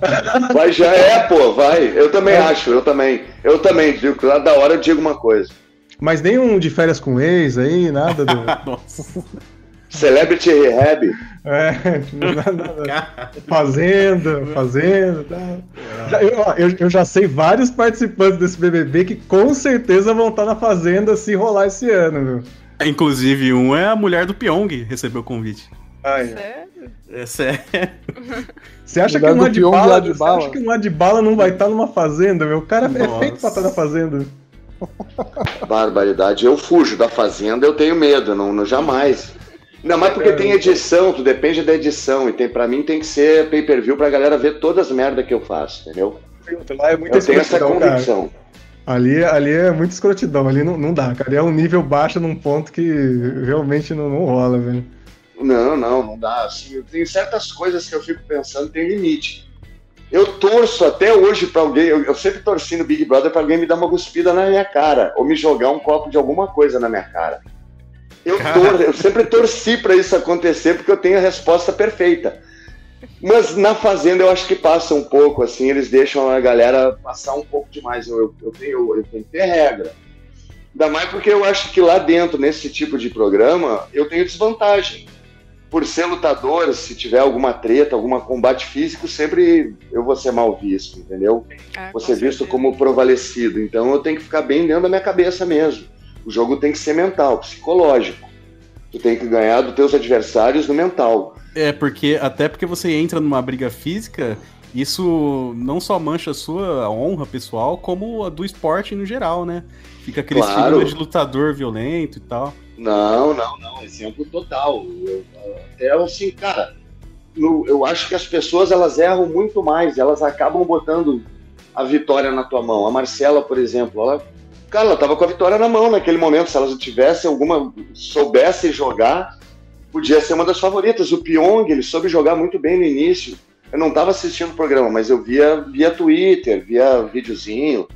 Eu achava que iam bem, mas é, como o já falou, parece que vão cansando, a cabeça sai do programa, fica com saudade da família, daí já, já se pode. É, é que no então, caso da Marcela, eu até entendo, porque é muito difícil você não ficar vislumbrado com a informação que vem de fora, sabe? Você fica cego muito fácil, sabe? Então, tipo, eu não vejo como ela poderia escapar disso. Foi muito ruim para ela, na verdade, essa informação que veio de fora. A, a, Casa de Vidro, na verdade, a Casa de Vidro ferrou com aquele grupo. A Casa de Vidro, ela é, é, é enalteceu num momento, no momento inicial, eles tiveram a certeza, mas é, ferrou com vários participantes, não foi só com a Marcela né? Muita gente se intimidou, muita gente acabou uh, uh, ficando na sombra de outros personagens, tudo por conta de um favoritismo é, escancarado que foi confirmado pela Casa de Vidro. Então, uh, a Marcela não contava né, com essa. Infelizmente, ela não contava com a própria soberba. A soberba dela de achar que tem a razão em tudo e, e, e a postura dela depois foi nesse sentido, o olhar dela foi nesse sentido, né? Porque ela teve razão. Então isso aí, cara, quando você é corroído, corrompido pela soberba, dificilmente você, você consegue voltar, cara. Você, ainda mais num jogo curto assim. Só o Daniel Rolinha, aquele, ele perdeu, ele perdeu o jogo, faltando três dias. Porque ele achou que ele, ele falou que ele tinha ganho, cara. Aquilo aí para mim foi o maior exemplo de soberba perder. Ele, cara, faltando três, três dias, ele perdeu para Maria, no meu modo de entender, posso estar equivocado. Mas ele falou que tinha ganho. Quando ele falou que tinha ganho, o público dele foi lá embaixo, o favoritismo dele, cara. É, isso aí pesa mesmo, cara. E, e é engraçado, agora eu lembrei que eu ia falar, é engraçado porque assim, tanto o Prior quanto o Pyong, os dois em diversos momentos tiveram chances reais de serem os vencedores do programa. E os dois volta e meia se acusavam. Um, o, o Prior vivia chamando o Pyong de soberbo, de arrogante, e o Pyong vivia chamando o Prior de burro. E no fim das contas, os dois estavam certos, né? Os dois saíram pelo, exatamente por esse motivo. Cara, mas é, eu vou falar, é, esse, esse, Big Brother sem os dois não teria muita graça, não, cara. Eles movimentaram muito a casa. Mas sabe que, assim, foi, foi interessante porque quando saiu o Pyong eu achei que o programa ia começar a ficar chato. Mas não ficou, ficou legal pra caramba. E quando saiu o Prior, eu falei, putz, acabou o programa. E também não, cara, assim, esse programa foi interessante porque sempre tava acontecendo coisas ali, situações, tudo, e de todo mundo, assim, né? Queira ou não, assim, saiu o, Prior, mas tinha a Flyslane que causava pra caramba ali. Puta, nossa, que menina, meu, puta que pariu. É, acho que isso foi um elenco bom, né? É, isso significa que foi um elenco bem selecionado, assim. Exato. Realmente, esse, esse momento da saída do Prior foi um negócio que foi tipo puta, vai ficar ruim agora o programa. E não ficou, né? Tipo, a Flyslane continuou causando, o Babu continuou causando, né? Espaço para Mari crescer, de, né? É, exato, e teve o desabrochar de Mari Baianinha na reta final ali também, né? Então, ele, ele, o programa morreu, na verdade, na final só, né? Tipo, acho que a partir do momento que sobraram quatro na casa ali, foi que aí beleza, aí acabou, assim, aí não tinha mais nada para contar. Né? É, eu lembro assim aí, que... não tinha mais história para contar, mas até ali, acho que ainda tava rolando história. Isso foi muito, muito bom, assim, né? Foi um, um mérito aí da, da direção e, e, tal, né? É, tanto que assim, quando saiu, o Babu saiu no sábado, né? É, era a minha torcida, acho que era a torcida de muita gente também. Eu falei, ah, nem vou assistir mais essa merda também, tanto faz quem ganhar agora tal. Eu só assisti justamente porque a gente tinha gravação hoje. falei, pô, também fazer uma gravação de BBB 20 e não veio a final também é de sacanagem, né? E, e, cara, afinal foi foda também, assim, porque. Ah, foi emocionante pra caramba, cara. Eu Demais, assim, eu tava conversando com a Noni, a gente tava conversando disso hoje cedo, falei assim, se você parar pra pensar, foi o melhor, é, o melhor desfecho possível e imaginável, assim, justamente aquilo que a gente falou, assim, da, da narrativa, do, do storytelling, não podia ter vencedora melhor, assim, do que ela, assim, foi fechar com chave de ouro mesmo, porque sábado, se não saísse o Babu, ia sair a Thelma. Não tinha como a Rafa sair naquela hora ali. E com certeza o Babu não ia ganhar ontem, porque ia ter os fandom todos tal. Então ia ficar aquela coisa de Rafa ou Manu, sabe? Esse negócio sem sal pra caramba tal. É. Não, foi legal, assim, a vitória da Thelma, tudo, né? A gente gostou, claro, por tudo que representa. Mas, mas ao mesmo tempo, acho que a gente também ficou. É... A gente que assiste o programa, né? Ficou aquela coisa meio de não entender direito uma final com coadjuvantes, né? Uma final sem nenhum protagonista.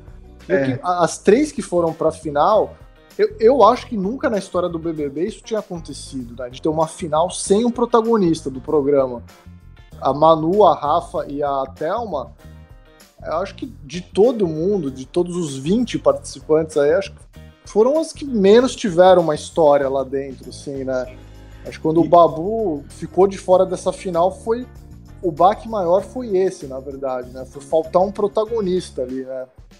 Não, eu, vou, eu vou até pegar aqui um, um gancho com, com o Dourado, que ele tinha falado que ele queria ser digital influencer e tal, que, pô, ele não bombou tanto no Instagram, porque não era da época dele também. Mas mandaram uma pergunta aqui, que o que vocês acham que foi mais vantajoso no final das contas? Você conseguir 13 milhões de seguidores ou sair com o prêmio? Pô, eu acho que os caras, todo mundo dessa edição aí vai ter um, um up no, no, na, na, rede social. Imagina, pode vender produto, olha o grau de influência que tem essa galera. Eu acho que todo mundo ali que passou de um milhão ali, pelo amor de Deus, velho, tem um poder na mão de seguidor ali.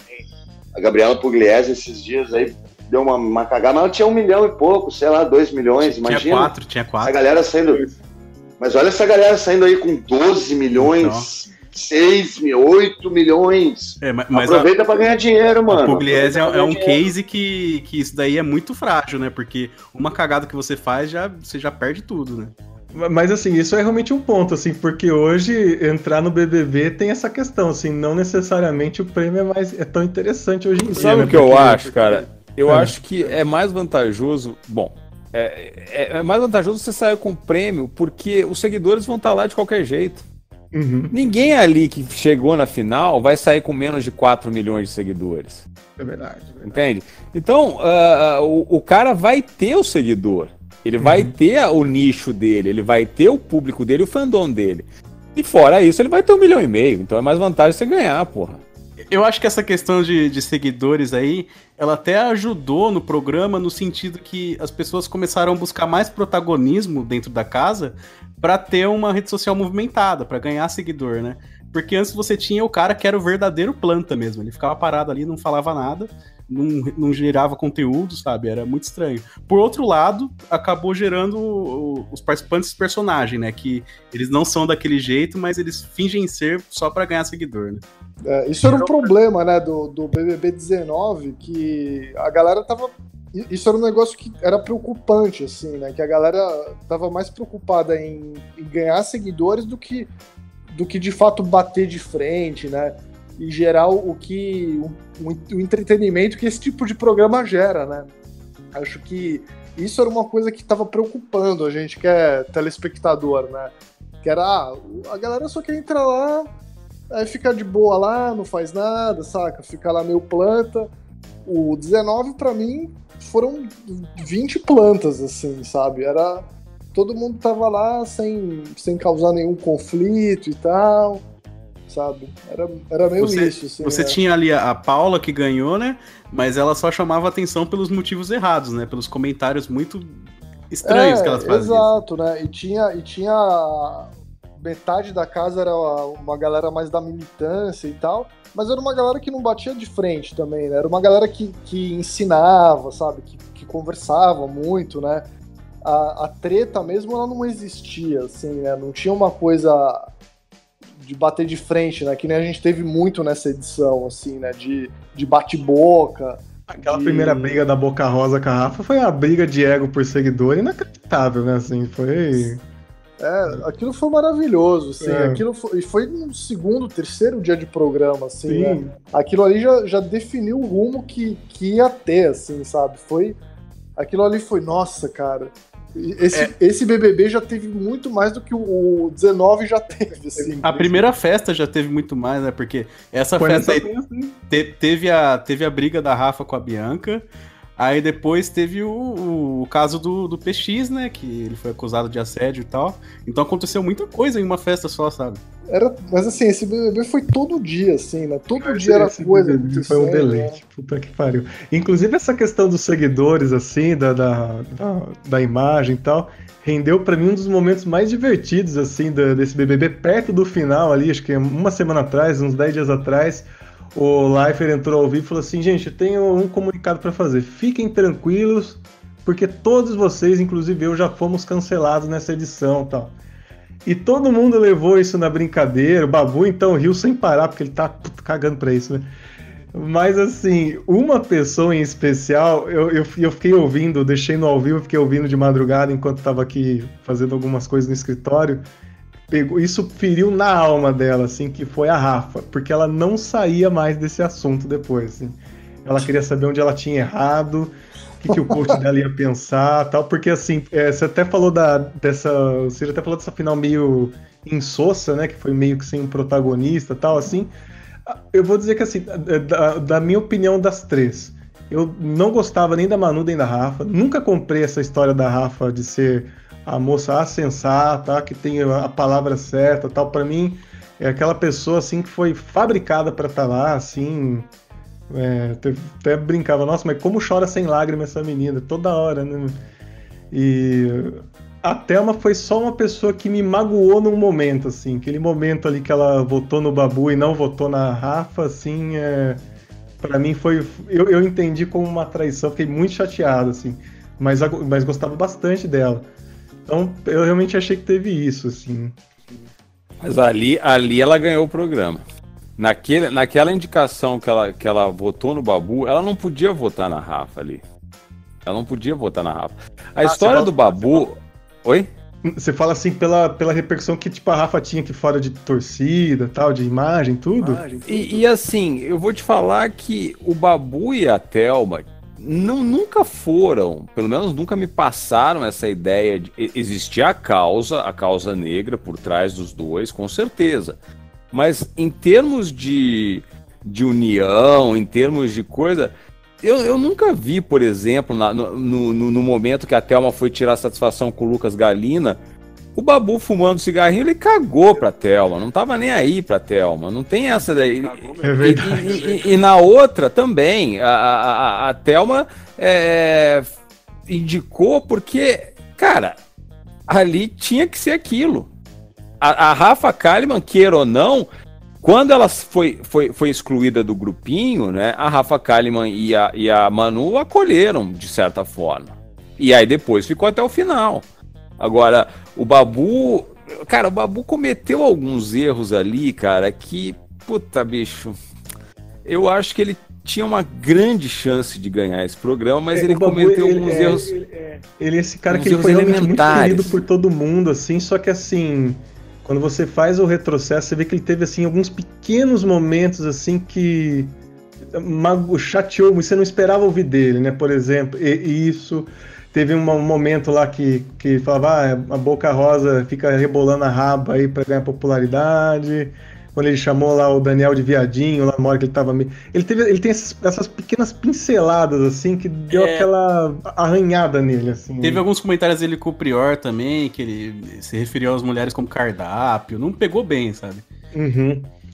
Mas, mas assim, assim, o, o Babu, assim, ele é, é um cara que ele me fez, ele me emocionou muitas vezes nesse, nesse BBB, assim, de, de verdade mesmo. Assim, é um cara que, apesar desses momentos, assim, é, me surpreendi, assim, é, tanta sabedoria, assim, tanta coisa, comentário preciso e inteligente, assim, vi de um cara que você via que não era assim, não é um cara só que lê o livro, mas é o cara que vive muito daquilo que ele fala, assim, ele teve diversos momentos, assim, que é, é eu acho que teve uma fala dele perto do final do programa agora, que ele falou assim para as meninas que estavam lá, tá? falou assim, é, não é pela negritude que eu tô aqui com a Catelma tal, assim, é por isso também. Mas assim, é, a minha filha é negra, minha filha quer ser médica. A Thelma é o melhor exemplo que ela pode ter aqui. Eu não tenho, é eu não posso votar nela, eu não tenho como tirar esse exemplo da minha filha. Eu poderia entrar aqui e ficar batendo no peito que é, da, do racismo e tal e ganhar esse programa, assim, mas eu vou estar tá traindo meu movimento. Ele tem vários momentos assim que ele tem algumas palavras assim que ele te derruba, assim. Eu lembro que é, mesmo não conhecendo pessoalmente todos vocês, assim, só de ver a gente já sabe que a gente tem uma série de privilégios já de berço, né? é, e que o Babu não teve.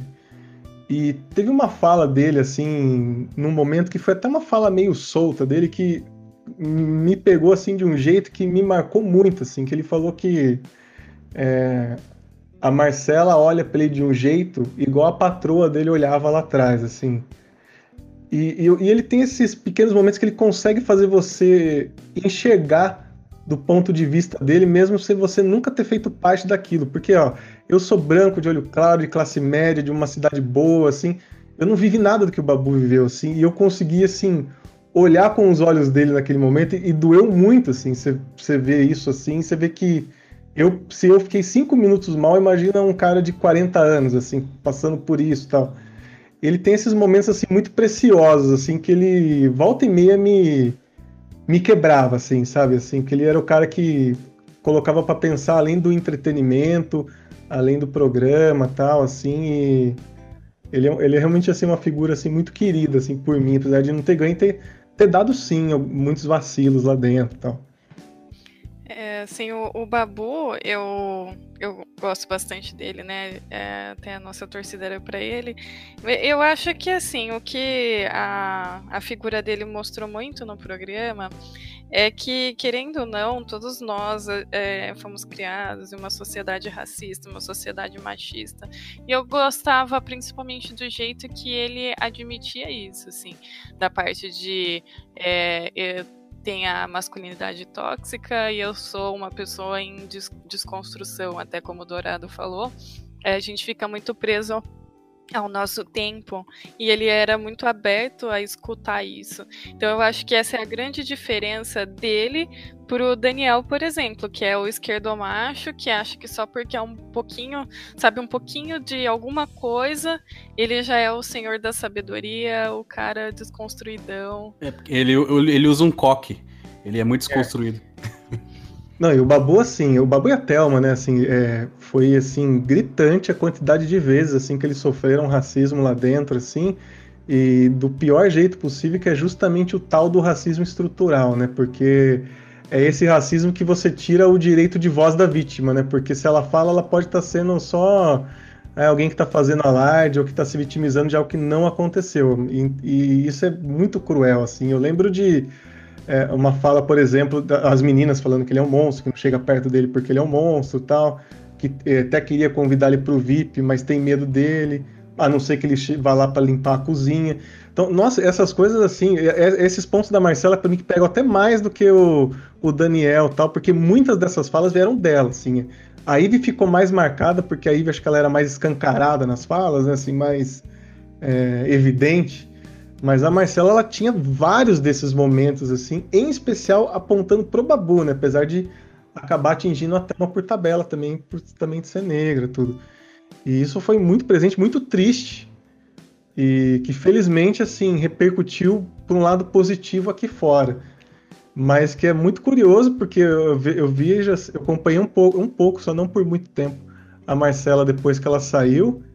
E, e ela não consegue enxergar isso assim até hoje. Para ela, isso nada disso aconteceu, a gente que entendeu tudo errado tal. E falas assim claríssimas, que não é nenhuma questão de você perseguir a menina ou não. Ficou muito claro ali o que ela quis dizer naquele momento tal. E essa foi, esse foi o, BBB da, da, das bandeiras, assim, né? E ao mesmo tempo das hipocrisias tal. Essa me mar... acabou me marcando até mais do que a questão do, do, do feminismo, porque feminismo, as próprias meninas se sabotaram ali no final, tudo, né? Isso acabou vindo. foi mais marcante para mim. É bom ressaltar que o Babu ele foi muito cuidadoso em não acusar ninguém de ser racista, né? Exato. Ele, ele, ele sabia bem onde ele estava pisando ali. Tanto e ele que... sabia falar também, né? Ele fala assim, é. ah, tem, um momento que ele fala assim, ah, é fácil colocar eu como monstro, eu sou feio, sou gordo, tenho essa cara carrancuda, todo mundo precisa de um príncipe encantado. Tá aí o Daniel, uhum. o loiro bonito, de cabelo comprido tal. Foi o é. mais perto dele chamar alguém de racista ali. Né? É... Não, é isso aí, eu acho, né? Eu não, não é muito meu lugar de fala aí para comentar esse assunto, então eu, eu prefiro comentar justamente a parte do entretenimento que remete o Big Brother e tal, né? Essas questões aí, sei lá, eu, eu, eu, eu elas têm uma importância é, gigantesca para nossa sociedade e tal, assim. O Big Brother, ele é acima de tudo um programa de entretenimento, mas enfim, ele ele traz essa, esse debate e tal, né? Sempre, né? Não é só nessa edição, em todas, né? E que é, que é muito importante, assim, né? Eu acho que em vários momentos, lógico que o Babu sofria, sofreu um racismo ali, é, muitas vezes que não era nem muito velado, assim, né? E mas sei lá, cara, eu, eu até essa questão do, do, feminismo também, sabe? Eu acho que tem muita coisa que, que passa assim na televisão e tal. Eu acho que a própria Globo tem uma dificuldade de mostrar essas questões do racismo, sabe? Eu acho que em vários momentos os VTs, principalmente da final, agora desses últimos dias, mostrou muito essa história das meninas, né? Não sei o quê. É muito fácil mostrar o, o feminismo, né? Se é um feminismo, sei lá. Mas é, é, um pouco mais difícil mostrar essa questão do racismo. Eu acho que não, não mostrou tanto isso, né? Nas, nas edições, pelo menos, né? A gente se debateu muito na internet isso, né? A galera comentou muito e tal, no Twitter, não sei o quê. Só que no, no, nos VTs mesmo, né? Quando, quando tá passando pro povão mesmo, é, de fato, isso aí não apareceu muito, né? Pareceu que foi uma questão que na verdade nem existiu, assim, né? Se é uma pessoa que só assiste pela TV o Big Brother, né? Não vê pela internet e tal. Então é. Cara, é uma questão problemática, né? E, e, não sei, acho que não é o BBB que vai resolver isso, né? Ah, sim. É. Não, e, e, tem, uma, tem uma coisa, né? Eu, eu também vou para esse lado. Eu, eu analiso, eu tento analisar os, os participantes com aquilo que eles fazem ali dentro. Né? Eu, eu gosto de ver o jogo. Então, é, é óbvio que o cara vai com uma história para dentro da casa. É óbvio que ele vai com as mazelas da vida, com as alegrias da vida, e é isso que, que é, é graças a isso que ele tem a construção do que ele é para chegar até lá. Mas eu gosto de ver os movimentos dentro da casa e como as pessoas usam os recursos que elas têm ali dentro, dadas as circunstâncias, tá? E eu acho que no, no, a, minha, a minha leitura do Babu é que, como jogador, ele foi mal. Para mim, ele foi mal ele teve algumas leituras muito erradas do jogo, né? Coisa, e aí é que tá, eu não sei se é pela preferência, mas eu acho que a Thelma soube administrar melhor até essas questões, porque como o Ciro falou lá atrás, uh, uh, tá meio que evidente que uh, o confronto direto, você tirar satisfação, é, é, ele gera entretenimento, mas talvez ele gere uma certa rejeição e eu não sei o que é maior aqui fora. E a Thelma soube administrar isso com, uma, com mais, talvez, maturidade, não sei. Não sei qual a, qual, qual a forma que ela encontrou, mas para mim ela, ela conseguiu administrar melhor isso dentro do jogo. É, é, o, o fato do Babu ter saído na, na última, no último paredão, para mim, foi o momento mais uh, uh, triste desse Big Brother. Porque o choro do Babu saindo, naquele momento ele me comoveu. Tá? Naquele momento ele me comoveu muito, porque é a luta do cara que voltou de, de nove paredões e, e, e caiu no décimo, sabe? Então, aquilo ali, cara, pro, pro cara que, que tá lá dentro, pro cara que viveu, sabe o que é difícil passar né? E, e como o Babu passou. Então eu, eu, eu fiquei muito emocionado com o choro dele no final, né? É, é, mas infelizmente nessa última prova é, era aquela prova que a Telma teria que ter ganhado de qualquer jeito, né? E não ganhou. Então não tinha outro resultado. O Babu ia sair mesmo. Aproveitando um gancho que você falou agora, é, quando, quando você participou, você, para quantos, quantos paredões você foi? Eu fui. Eu, eu ganhei um e perdi um. E uma coisa que eu vivia, o pessoal falava constantemente nesse, assim, era o sentimento de ir pro paredão, assim, mesmo aqueles, ah, por mais que eu sei que talvez eu não saia, que vai ser a briga entre os dois tal, é, é um peso no peito muito grande, é uma dor, não sei o que, assim. É, como que é, assim, esse sentimento mesmo de estar de, de tá lá no paredão? Porque aquele momento o paredão significa a sua morte, né? Então, uh, você engraçado, cara, que no, no, primeiro paredão que eu fui, eu fui com a Andrea, né? E a Andrea saiu.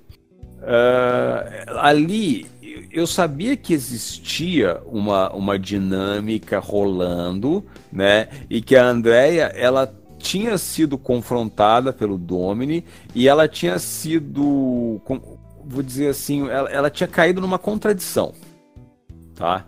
Então, uh, e ela, e ela era mais assim eloquente, ela era mais veemente nas palavras e tal. Então eu sabia que ela tinha um potencial para uma rejeição maior. Eu não vou dizer que eu estava completamente tranquilo, mas eu não estava tão tenso. Eu não sei também se eu não consegui, é, é, é, sabe, se eu não consegui captar na totalidade o que significava aquilo, mas eu não estava tenso. Né? No segundo paredão eu sabia que eu ia sair. Quando eu fui para Baiana, eu com a Baiana eu sabia que eu ia sair. Então já era final de programa, já estava tal. Agora, eh, o mais interessante, e, e aí é eu, o que eu acho que é melhor do Big Brother quando você está lá dentro, é quando você forma o paredão. Isso é uma coisa bacana. Isso dá uma emoção, uma, não uma emoção, mas isso te dá uma, sabe, um, uma adrenalina. Quando você está formando paredão, quando você espera o resultado, quando você é, analisando a movimentação dos caras e você fala, puta, cara, vamos fazer isso. E a pessoa, beleza. Então, para isso a gente tem que ter isso, isso e isso. E quando você consegue as condições e você faz o paredão, puta, aquilo é uma, é uma, é uma sensação muito legal. Na minha opinião, né? Inclusive, essa questão do paredão, assim, foi também um, uma das marcas dessa edição, né? Que a produção soube aproveitar bem essa questão de dinâmica do paredão, porque Cada semana era uma coisa e quebrou as pernas ali da comunidade hippie muitas vezes, mas muitas vezes mesmo.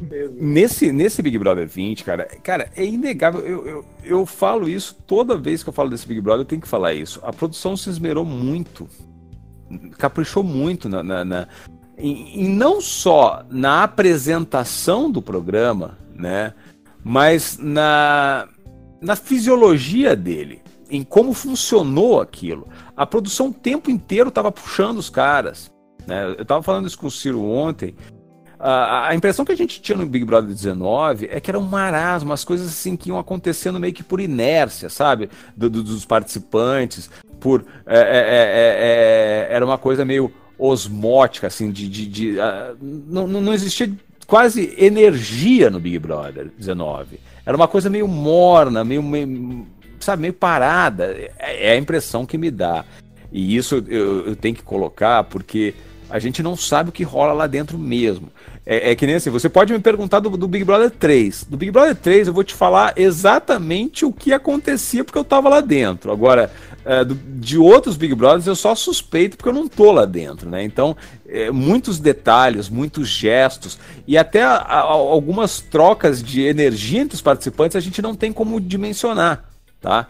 Então, assim, é, é, é, eu, eu, eu, vejo né, que a, a, produção foi fantástica no Big Brother 20, cara. O Thiago Leifert foi bem, tá?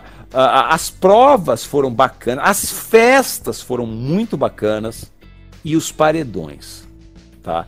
E isso é, pal é bom, palmas para direção, palmas para produção.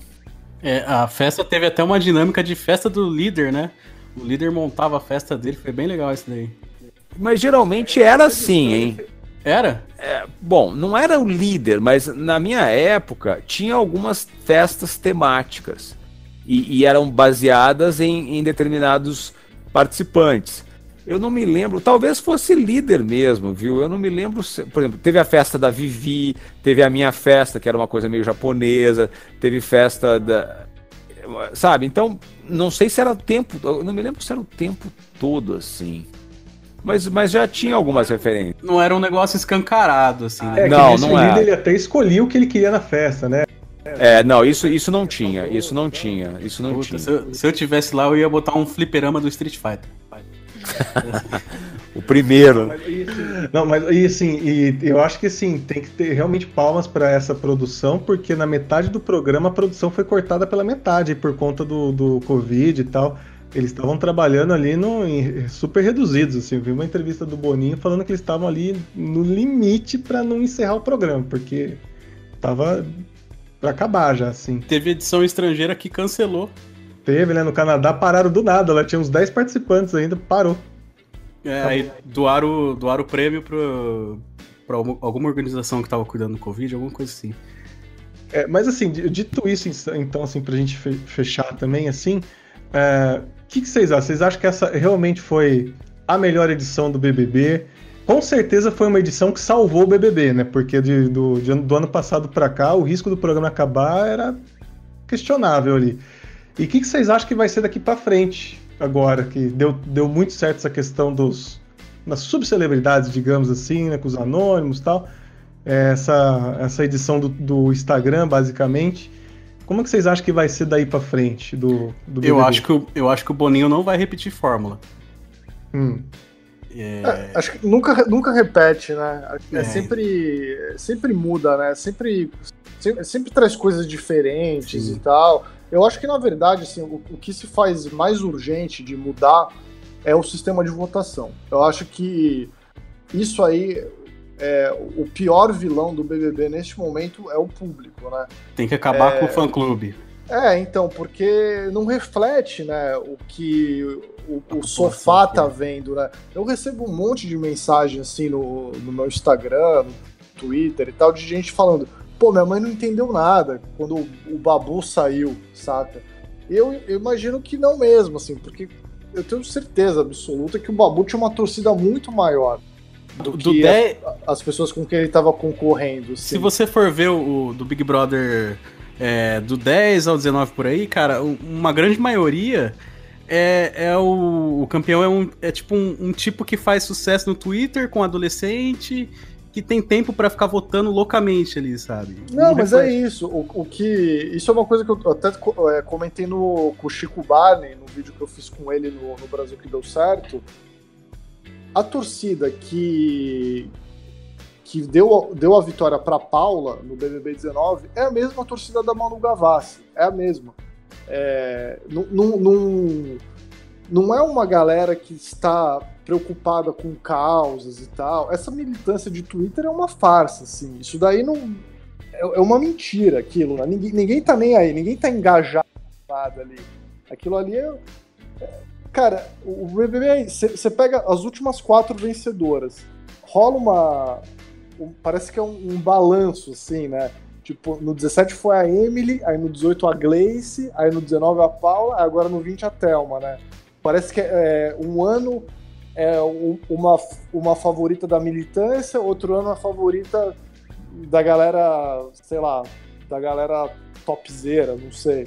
É, parece assim que, que eles estão montando uma série Team com, com vencedores do BBB.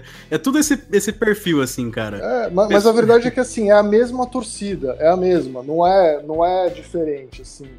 E, é, e, e é, isso acho... que causa, é, um, é um, um, um, método de votação, né? Acho que a Globo ficou muito feliz com o negócio de ter um bilhão e meio de votos paredão é aí que lá. tá o problema, né? Então, aí eu acho difícil eles quererem mudar esse método. É. Mas há outros modos, né?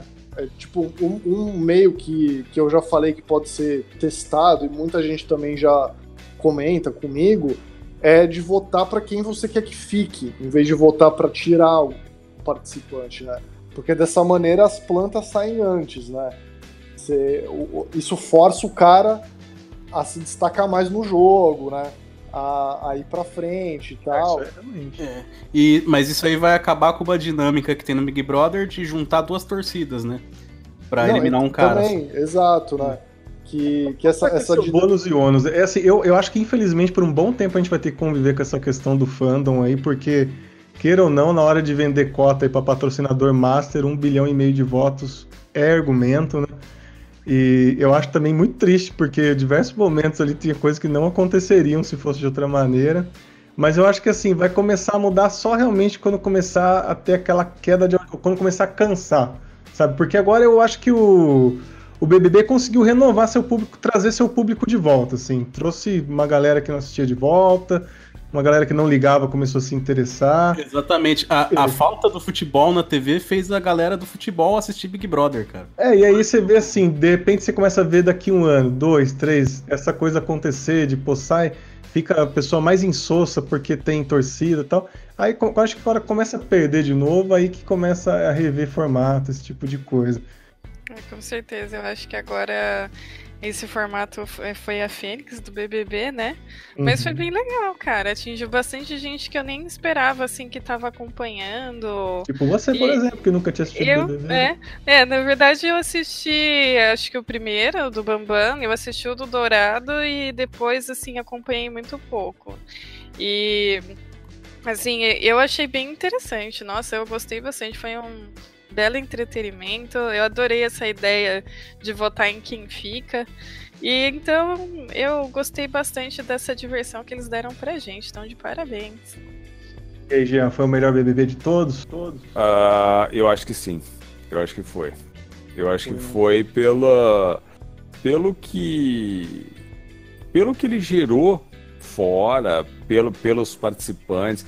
Eu vou te falar que foi o BBB que eu mais assisti depois do meu tá? Eu, eu não, eu não me, vamos dizer, eu nunca me apliquei tanto em acompanhar um BBB como esse 20, cara. Uh, eu acho que foi um BBB uh, é, divisor de águas, não sei se pra, já para uma curva descendente ou enfim, mas uh, realmente o, uma coisa que é evidente e que urge mudanças, né? É, essa questão do, do, do da, das torcidas, cara. Porque é, fica, sabe, além de tudo, o próprio jogador fica muitas vezes na mão do, do administrador da torcida, cara. E um movimento errado do administrador da torcida, às vezes pode cagar o cara. Você veja o que aconteceu com o Babu. Exatamente. Ele, ele, por um bom tempo do programa, ele não teve alguém administrando o Instagram lá. Tava paradaço, assim. É, mas eu, eu, lembro da, da Rafa Kalimann ali, teve um momento que tava o Babu, eu não lembro quem, alguém que tava muito odioso na, pra sair assim na, na, na casa. E a administradora da Rafa botou lá fora Babu, sabe? Algo que é muito incondizente com a Rafa no, no programa, sabe? Exato. Ninguém soube usar a rede social melhor nesse programa do que a Manu Gavassi, né? Essa realmente foi um gênio. Foi genial. Essa menina, ela pode não ter pode não ter ganho o programa, tá? Mas ela, ela mostrou uma coisa que ninguém tinha visto ainda, né? Exato. Esse papinho que eu tô aqui só pra ver, conhecer e tal. Caramba, essa menina jogou melhor que todo mundo, porque na verdade, se você for pra pensar, ela foi a grande vencedora, meu, porque ela saiu de lá. Ela ganhou 10 milhões de seguidores. Ela lançava música, né? Lançava tipo música, clipe, tudo, assim. Ela foi. O desinteresse, o, o suposto desinteresse dela foi milimetricamente planejado milimetricamente. Assim, teve, teve outros que souberam aproveitar também. Eu não acho que ela foi a única. A, a própria Boca Rosa, ela tinha um esquema de. Ela usava a roupa no dia do paredão que, que era a roupa que ela queria publicar no Instagram, sabe? Era, era muito bem planejada, assim. O, o Pyong também, ele fez uma série de cacetada de vídeos lá para ele lançar para todo tipo de, de situação que ele, que ele se envolvesse ali fora da casa. Ele estava sempre preparado ali. A, a mulher dele acho que lançava vídeo para todo tipo de polêmica que ele pudesse entrar. Então, mas o resto mesmo assim, cara, de, deixou a desejar. Ele só não, ele só não, não tinha previsto a bebedeira, né? É. Pra aquilo ali não teve vídeo. Vamos, olha, saiu, olha, saiu barato para ele sair aqui fora, viu? Porque olha, poderia ter repercutido bem pior. Exato. Mas assim, eu também, eu também acho que foi a melhor edição, assim, de todas que eu vi, assim pelo que. Eu, porque agora, assim, eu, eu assisto, eu descobri seu canal durante o BBB, mas agora eu assisto direto. Tipo, já tô é, quase é zerando aí, cara. Então eu tô, eu tô, por dentro de todos, quase. A, a, gente fala de outros assuntos sem ser BBB lá. É, não, tô ligado. Tô, tô vendo assim, mas. Du, durante é. esse período de BBB a gente ficou um pouco monotemático ali no canal, mas é que foi por uma causa maior do que, do que a gente mesmo. É, eu lembro que eu caí no seu canal, na verdade, justamente por causa do algoritmo do Google, porque eu ficava procurando coisa dos BBBs lá aí no YouTube começou a indicar seu canal. Aí teve um vídeo de ranking dos melhores participantes. Aí, puta, eu adoro o ranking. Aí eu parei pra ver. Aí você vai puxando um vídeo, vai puxando outro, tal, tal. Aí tá lá, né, velho? Mas, Mas pelo que eu vejo vocês falar das outras edições, eu realmente não perdi nada, assim. Estamos fazendo um bom trabalho de ranquear no tá Google mesmo. aí, então. Mas, o, o, o, Ciro, ano que vem, você chama eu e a Nani para avaliar como que o Lucas vai estar tá se saindo no, no Big Brother 21. Então, eu, eu, eu, ia fechar com a avaliação, mas é verdade, eu tinha esquecido, eu tinha esquecido disso mesmo, assim. É, a gente tava. Não é uma brincadeira, viu, galera? A gente tá todo episódio falando disso e agora eu vou oficializar, porque tem um, um participante do BBB e um dos caras que mais entende BBB aqui. Infelizmente o maior campeão já saiu, já, o Dourado. Mas eu estou oficializando a minha candidatura para estar no BBB 21 e eu estarei lá. Eu quero dizer que eu não tô de acordo com isso, tá? isso só enquanto eu não ganhar o dinheiro. Você, você, vai, você vai largar de mim? Você vai largar de mim? Jamais. Se você largar de mim, eu saio de lá e vou pro de férias com ex. Vamos eu vou fazer uma pesquisa aqui, ó.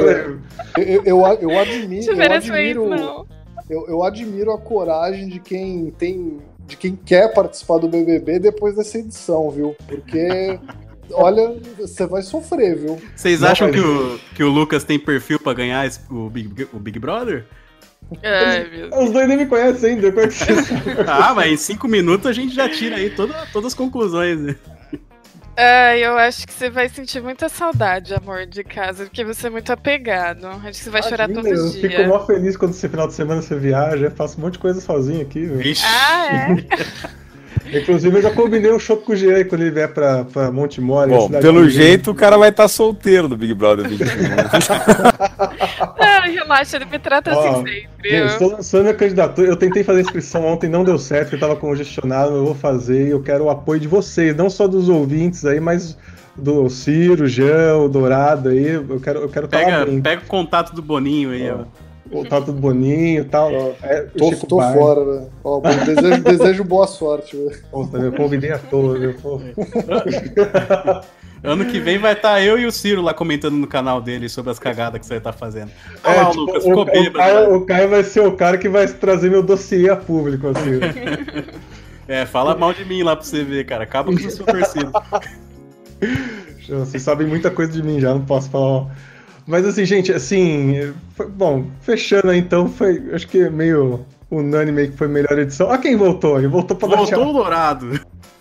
Bom, em primeiro lugar, eu queria é, dizer que pô, o Gé é um grande, uma grande figura.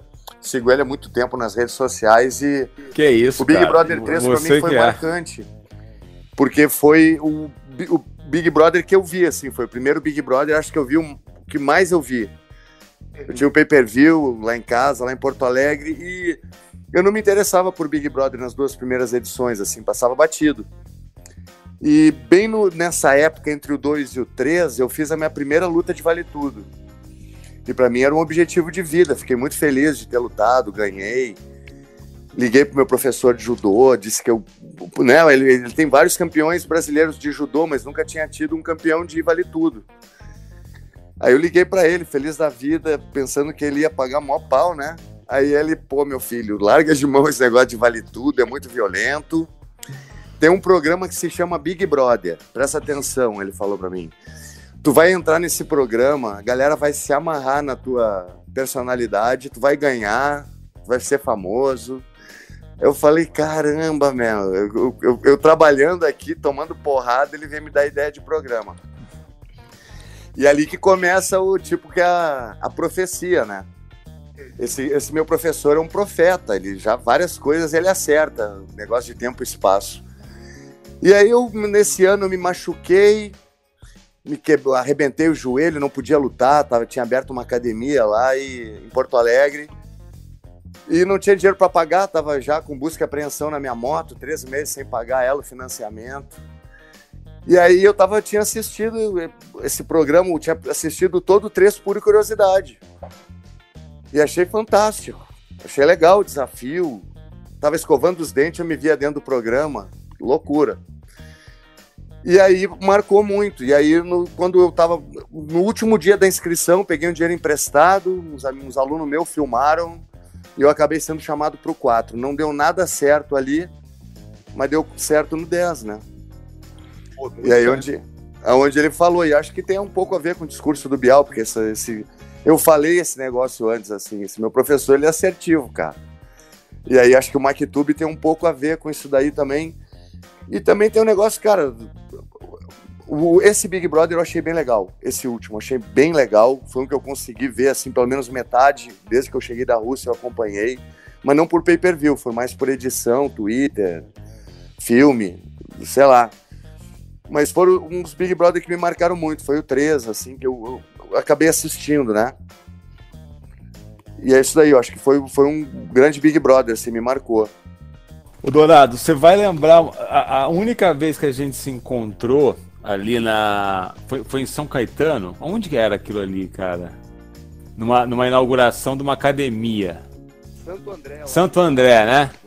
Isso. Então, ali eu tava já com a, com a minha esposa, eu falei com ela, cara. Eu falei, olha, esse cara, ele não ganhou porque eu não sei, eu não sei o que, que o que, que aconteceu, mas esse cara ele tem potencial. E quando eu, quando eu, eu, te encontrei ali, cara, eu, eu, eu, eu tive uma puta sensação de respeitar um jogador, um cara que batalhador. Então, é, é, é, você pode ter certeza que, não, não só a minha opinião, tá? Mas uh, a opinião, acho que da grande maioria das pessoas que, que acompanham o Big Brother, é que o, você é um dos grandes campeões, se não for o maior campeão de todos. Eu coloco você eu, eu, eu coloco você e o, e o Domini de 2003, porque eu tá, é, é, o que eu falo, eu tava lá, eu sei o que eu fiz para derrubar ele e não consegui, né? Mas ele de 2003 e você o de, o de 2010, os grandes campeões da história do Big Brother. Então, você tem o meu respeito, bro. Obrigado, irmão. Muito obrigado. Obrigado. Pô, vou pegar esse gancho e perguntar rapidinho para todos. Rapidinho, assim, só pra gente fechar. Então, quem que pra vocês foi o maior campeão aí do BBB? Assim, eu vou, eu vou falar para mim que foi, foi também o Dourado. Não vou falar porque você tá aqui, porque realmente foi Muito legal sua trajetória no 10. E o alemão também, porque teve ali a relação dele com o cowboy ali que foi bem interessante também. Então foram os dois para mim que mais marcaram. Dourado, sem dúvida. Dourado que está aqui com a gente é o maior campeão. Tem, tem um dado curioso, inclusive, que eu queria trazer à tona aqui também, que foi o Chico Barney que trouxe à tona isso no Twitter. Com a vitória da Thelma no BBB de ontem, o Dourado segue sendo a única pessoa famosa que ganhou o BBB, né? Que ele já era famoso do BBB 4. Então, é, pode crer. De lá para cá, co continua sendo apenas anônimos ganhando. Porque a Thelma era uma do, do Pipoca, né? Que ganhou. Não foi nem, ninguém que era do, do camarote, né? Então o Dourado continua sendo o único já famoso, né? Que, que ganhou o Big Brother. Eu não tinha eu não tinha visto essa, essa, essa visão. Mas assim, eu, eu gostei muito, como eu falei, o Big Brother 3 para mim foi muito marcante, porque o Domini ele, ele soube jogar muito bem, realmente, teve oposição. É o que eu falo, Big Brother 10 para mim foi diferenciado, porque eu tive uma oposição diferenciada. Os caras bateram muito de frente para mim e me davam o enredo no colo, coisa que não aconteceu no 4. Então a mesma coisa no 13. Eu acho que o Domini foi um grande campeão também por eu ter visto pay-per-view, full time, me, me interessou. E aí eu acho que ele, o Domini foi um grande jogador também de 2003, foi um grande jogador. Eu não posso votar em mim, né? ah, mas eu acho que a minha trajetória ali também foi, foi, foi sensacional. Eu demorei a cair a ficha, assim, do que, que foi o meu Big Brother, assim, de, de tudo. Eu não, não, sabia, não pensava que eu ia ganhar, jamais passou pela minha cabeça. Eu sou azarão, eu sou underdog. E ter, ganho, ter ganhado o programa, ter levantado a taça, me abriu o olho, assim, eu comecei a me interessar, perguntar para as pessoas por que que gostavam de mim, o que que eu tinha de feedback, o que que tem um campeão do Big Brother, o que que chama atenção, né? E eu aprendi que foi o lance de como resolver treta, como é, resolver uma, uma, uma, parada que botavam tu contra a parede, tem que saber lidar com uma mentira.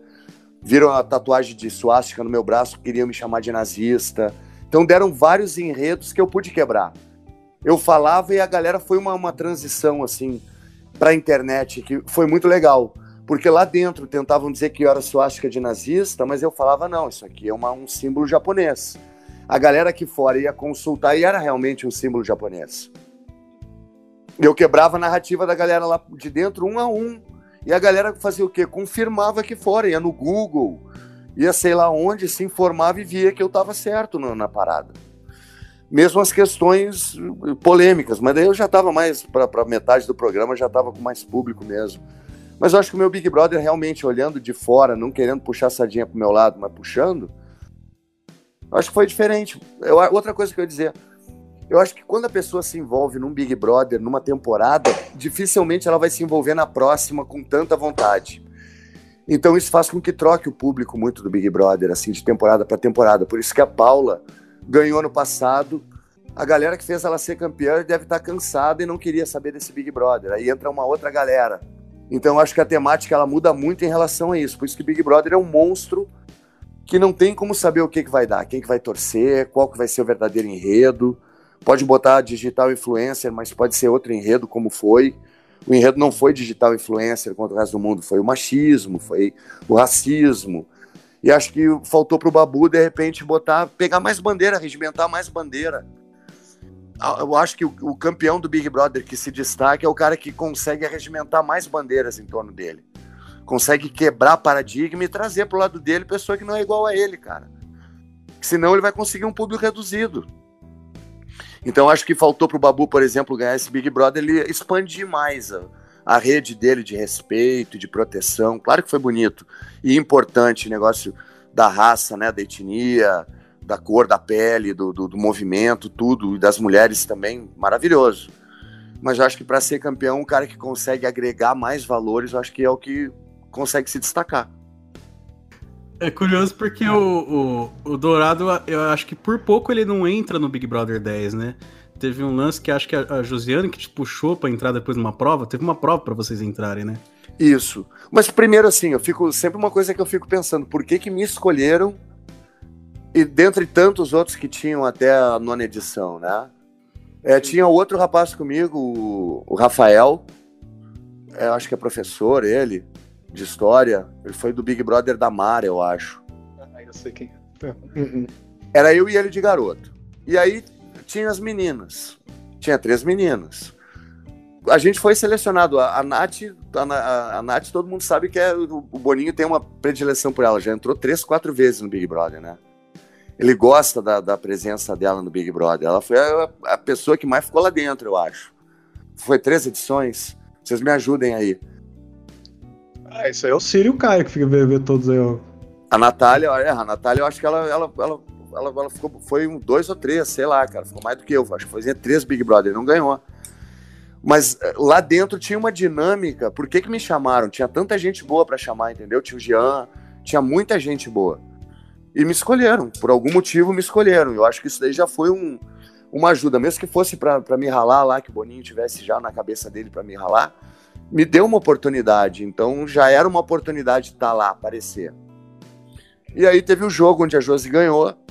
Por ser gaúcho também, a minha chance aumentava. Por, por ela ser gaúcha e eu ser gaúcho, a gente tem uma, uma confraria gaúcha. A Natália também era gaúcha, então tinha uma, uma chance grande de eu entrar, entendeu? Nesse sentido do jogo, eu não sei até que ponto me foi favorecido, assim, por ter sido escolhido mesmo antes. Não sei o que a produção viu em mim, mas eu achei bem legal, assim, que bom que, que viu alguma coisa. Eu acho que mas eu pensando por que, que me chamaram, acho que foi uma injustiça que fizeram no 4 de me taxar tanto como um bad boy, assim, querer botar eu numa pele que não era minha.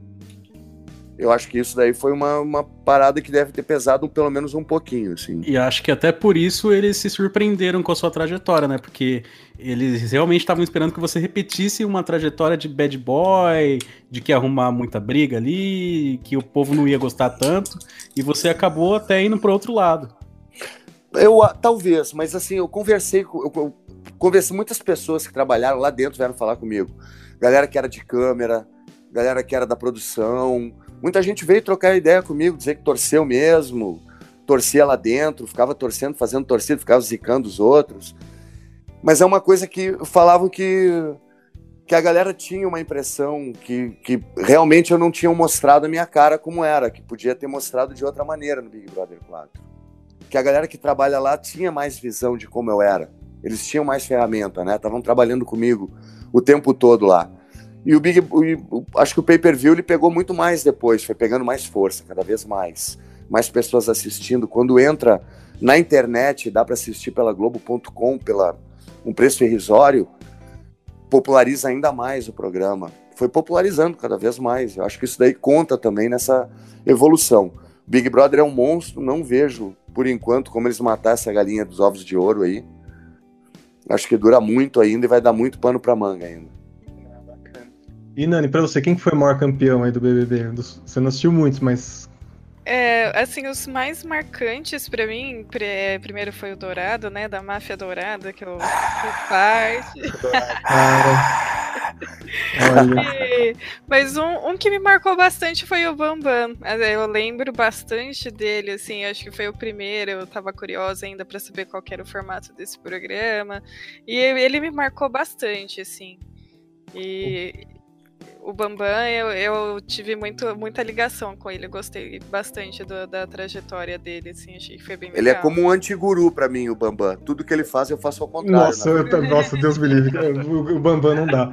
O Bambam, ele, ele, pra mim, gente. ele tem um dos melhores momentos do BBB quando ele, eh, ele vai pro paredão logo no comecinho com outro bombado qualquer lá. E você vê que ele, ele era realmente um cara meio ingênuo, assim, ele não falava por mal algumas coisas. E na hora de se defender lá no 30 segundos, eu falei assim: não, é, é, é que assim, eu senti que ele quer sair mais que eu. Então, você vê que ele falou honestamente aquilo assim. Ele tá com saudade da família. Ai, cara. E faltou só você, Caio, falar quem pra você foi o maior do campeão de todos aí do BBB.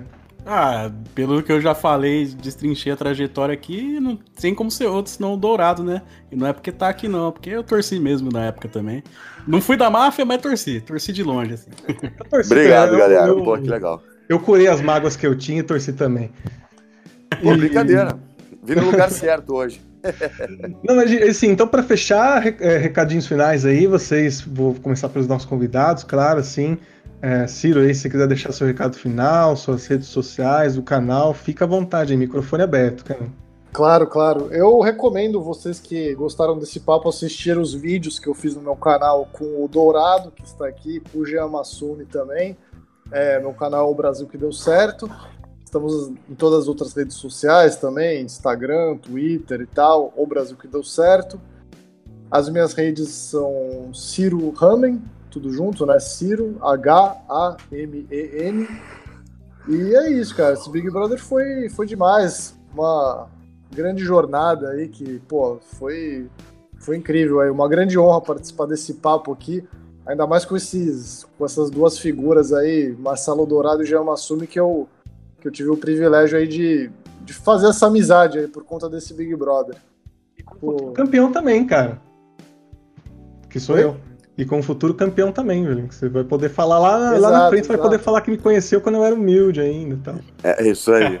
É, eu, eu, eu, eu, eu, analiso a partir do momento que você tá, tá dentro do jogo. Fora ah, da beleza. casa não me interessa. Só o que me interessa é lá dentro, velho. É. é, já... Oi, então, obrigado, cara, pelo convite. É a segunda vez que eu tô aqui, né? É, agradeço o Dourado, agradeço o Ciro. Eu, eu, eu, agora acompanho bem o canal do Ciro também, depois do, desse, desse Big Brother. Eu já tinha visto alguns vídeos, eu, eu vi o vídeo do ranking esse ano. Não concordei, mas eu vi. E. e... já, já foi e... décimo, hein? O Dourado foi o primeiro, velho.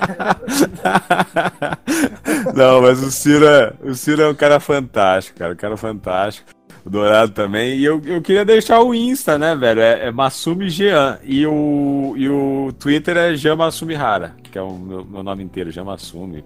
Pode botar lá. E dessa vez você vai ouvir o podcast, Jean? Depois que sair?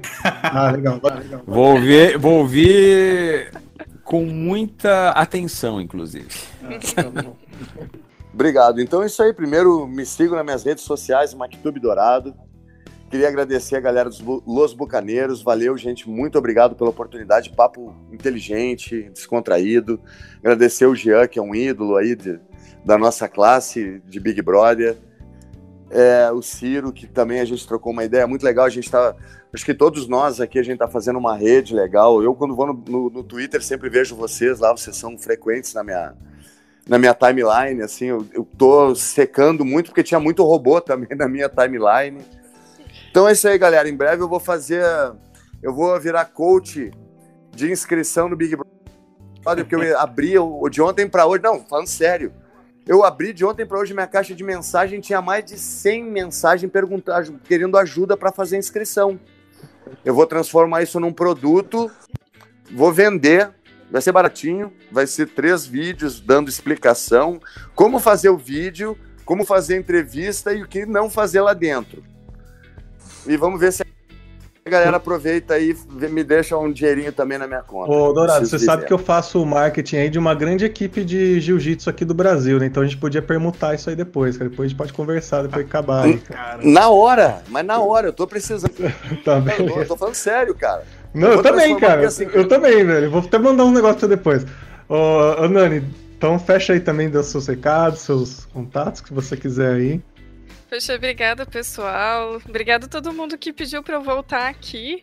É, eu ouvi eu falar besteiras. Minhas redes sociais, sei lá, é vasconcelos.nani, mas assim, é, já vou adiantar que não tem nada demais lá, tá? Eu sou veterinária, não tenho nada nesse mundo. e mais legal, brigadão, foi um prazer conversar com vocês, um prazer passar a falar desse assunto tão legal. Obrigada. Caio? Bom, primeiramente eu vou falar pra galera do Instagram que mandou pergunta. É, não é que eu caguei para vocês, não, viu, galera? É porque eu não quis quebrar o, a dinâmica do papo, né? Então por isso que eu não fiz muita pergunta. Segundo recado, é um convite, na verdade, eu sempre faço isso para quem participa aqui, mas hoje é muito especial porque se quiserem voltar como o Jean voltou aqui, o Dourado, o Ciro e o próprio Jean também para falar sobre outros assuntos que vocês quiserem, porque o nosso podcast é bem diverso. A gente não fala só sobre Big Brother, a gente fala sobre cinema, quadrinho, jogo, qualquer coisa.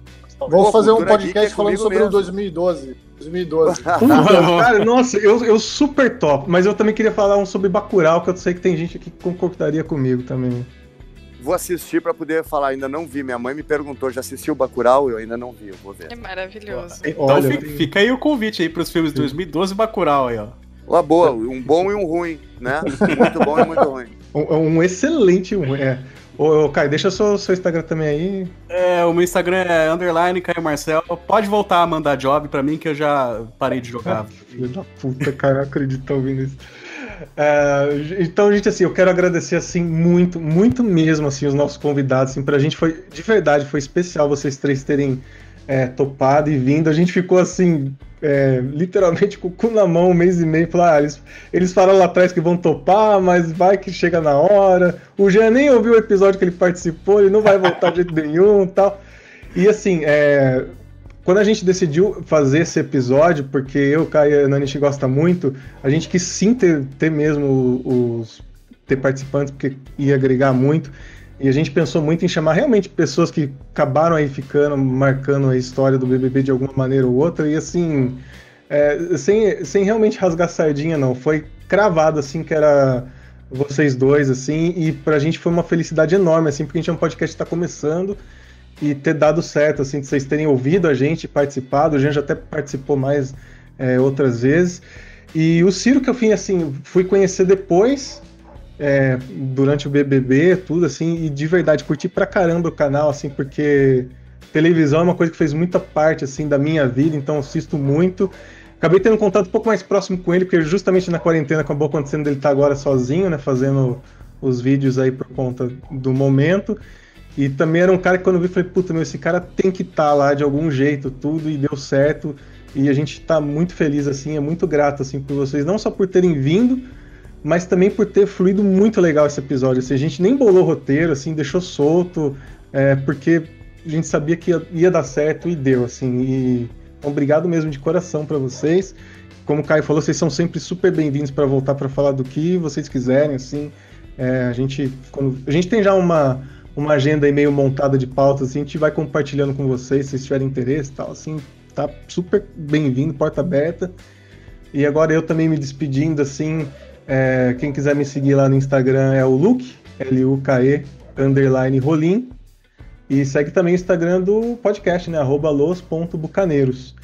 E para quem ficou, quem não vai ficar com a gente para leitura dos comentários, eu me despeço aqui. E para quem vai ficar para ouvir, até daqui a pouco.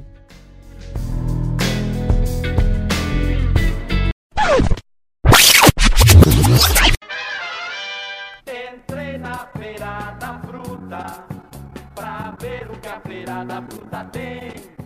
E eu tô aqui de volta hoje para os recados rápido. Queria pedir uma sincera desculpas aos nossos ouvintes hoje que a gente antes de começar a gravação abriu para perguntas para vocês fazerem para os nossos pra gente, para os nossos convidados sobre o BBB 20. Porém, o papo foi fluindo e foi suando, foi ficando tão bacana que a gente acabou optando por não fazer essas perguntas. De certa forma, algumas delas acabaram sendo respondidas durante, mas aí eu peço de novo, mil perdões, mas vocês que ouviram viram que valeu a pena.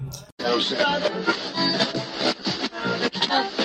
Aproveitando, eu quero novamente agradecer os nossos convidados que fizeram essa gravação, uma das mais especiais pra gente. O Ciro, do canal Brasil que deu certo, o Dourado, que dispensa apresentações, né? maior campeão aí do BBB, eleito por todo mundo desse cast, e ele, o grande estrategista que vocês já conheceram no episódio da TV Manchete, o Jean. Os três foram muito bacanas, foram muito legais e estão aí com as portas abertas para voltar quando eles quiserem, então com certeza vocês vão ouvir muitos três ainda com a gente. Evidentemente, Evidentemente não falando mais de BBB, pelo menos não por um bom tempo, mas de outros assuntos, porque afinal de contas ninguém vive só de BBB, não é mesmo?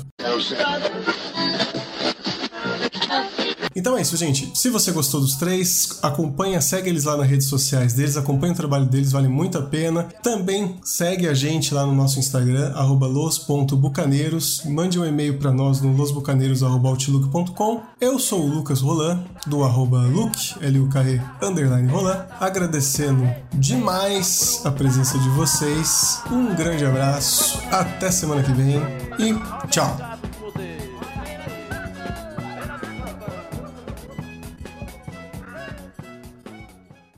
Hadouken!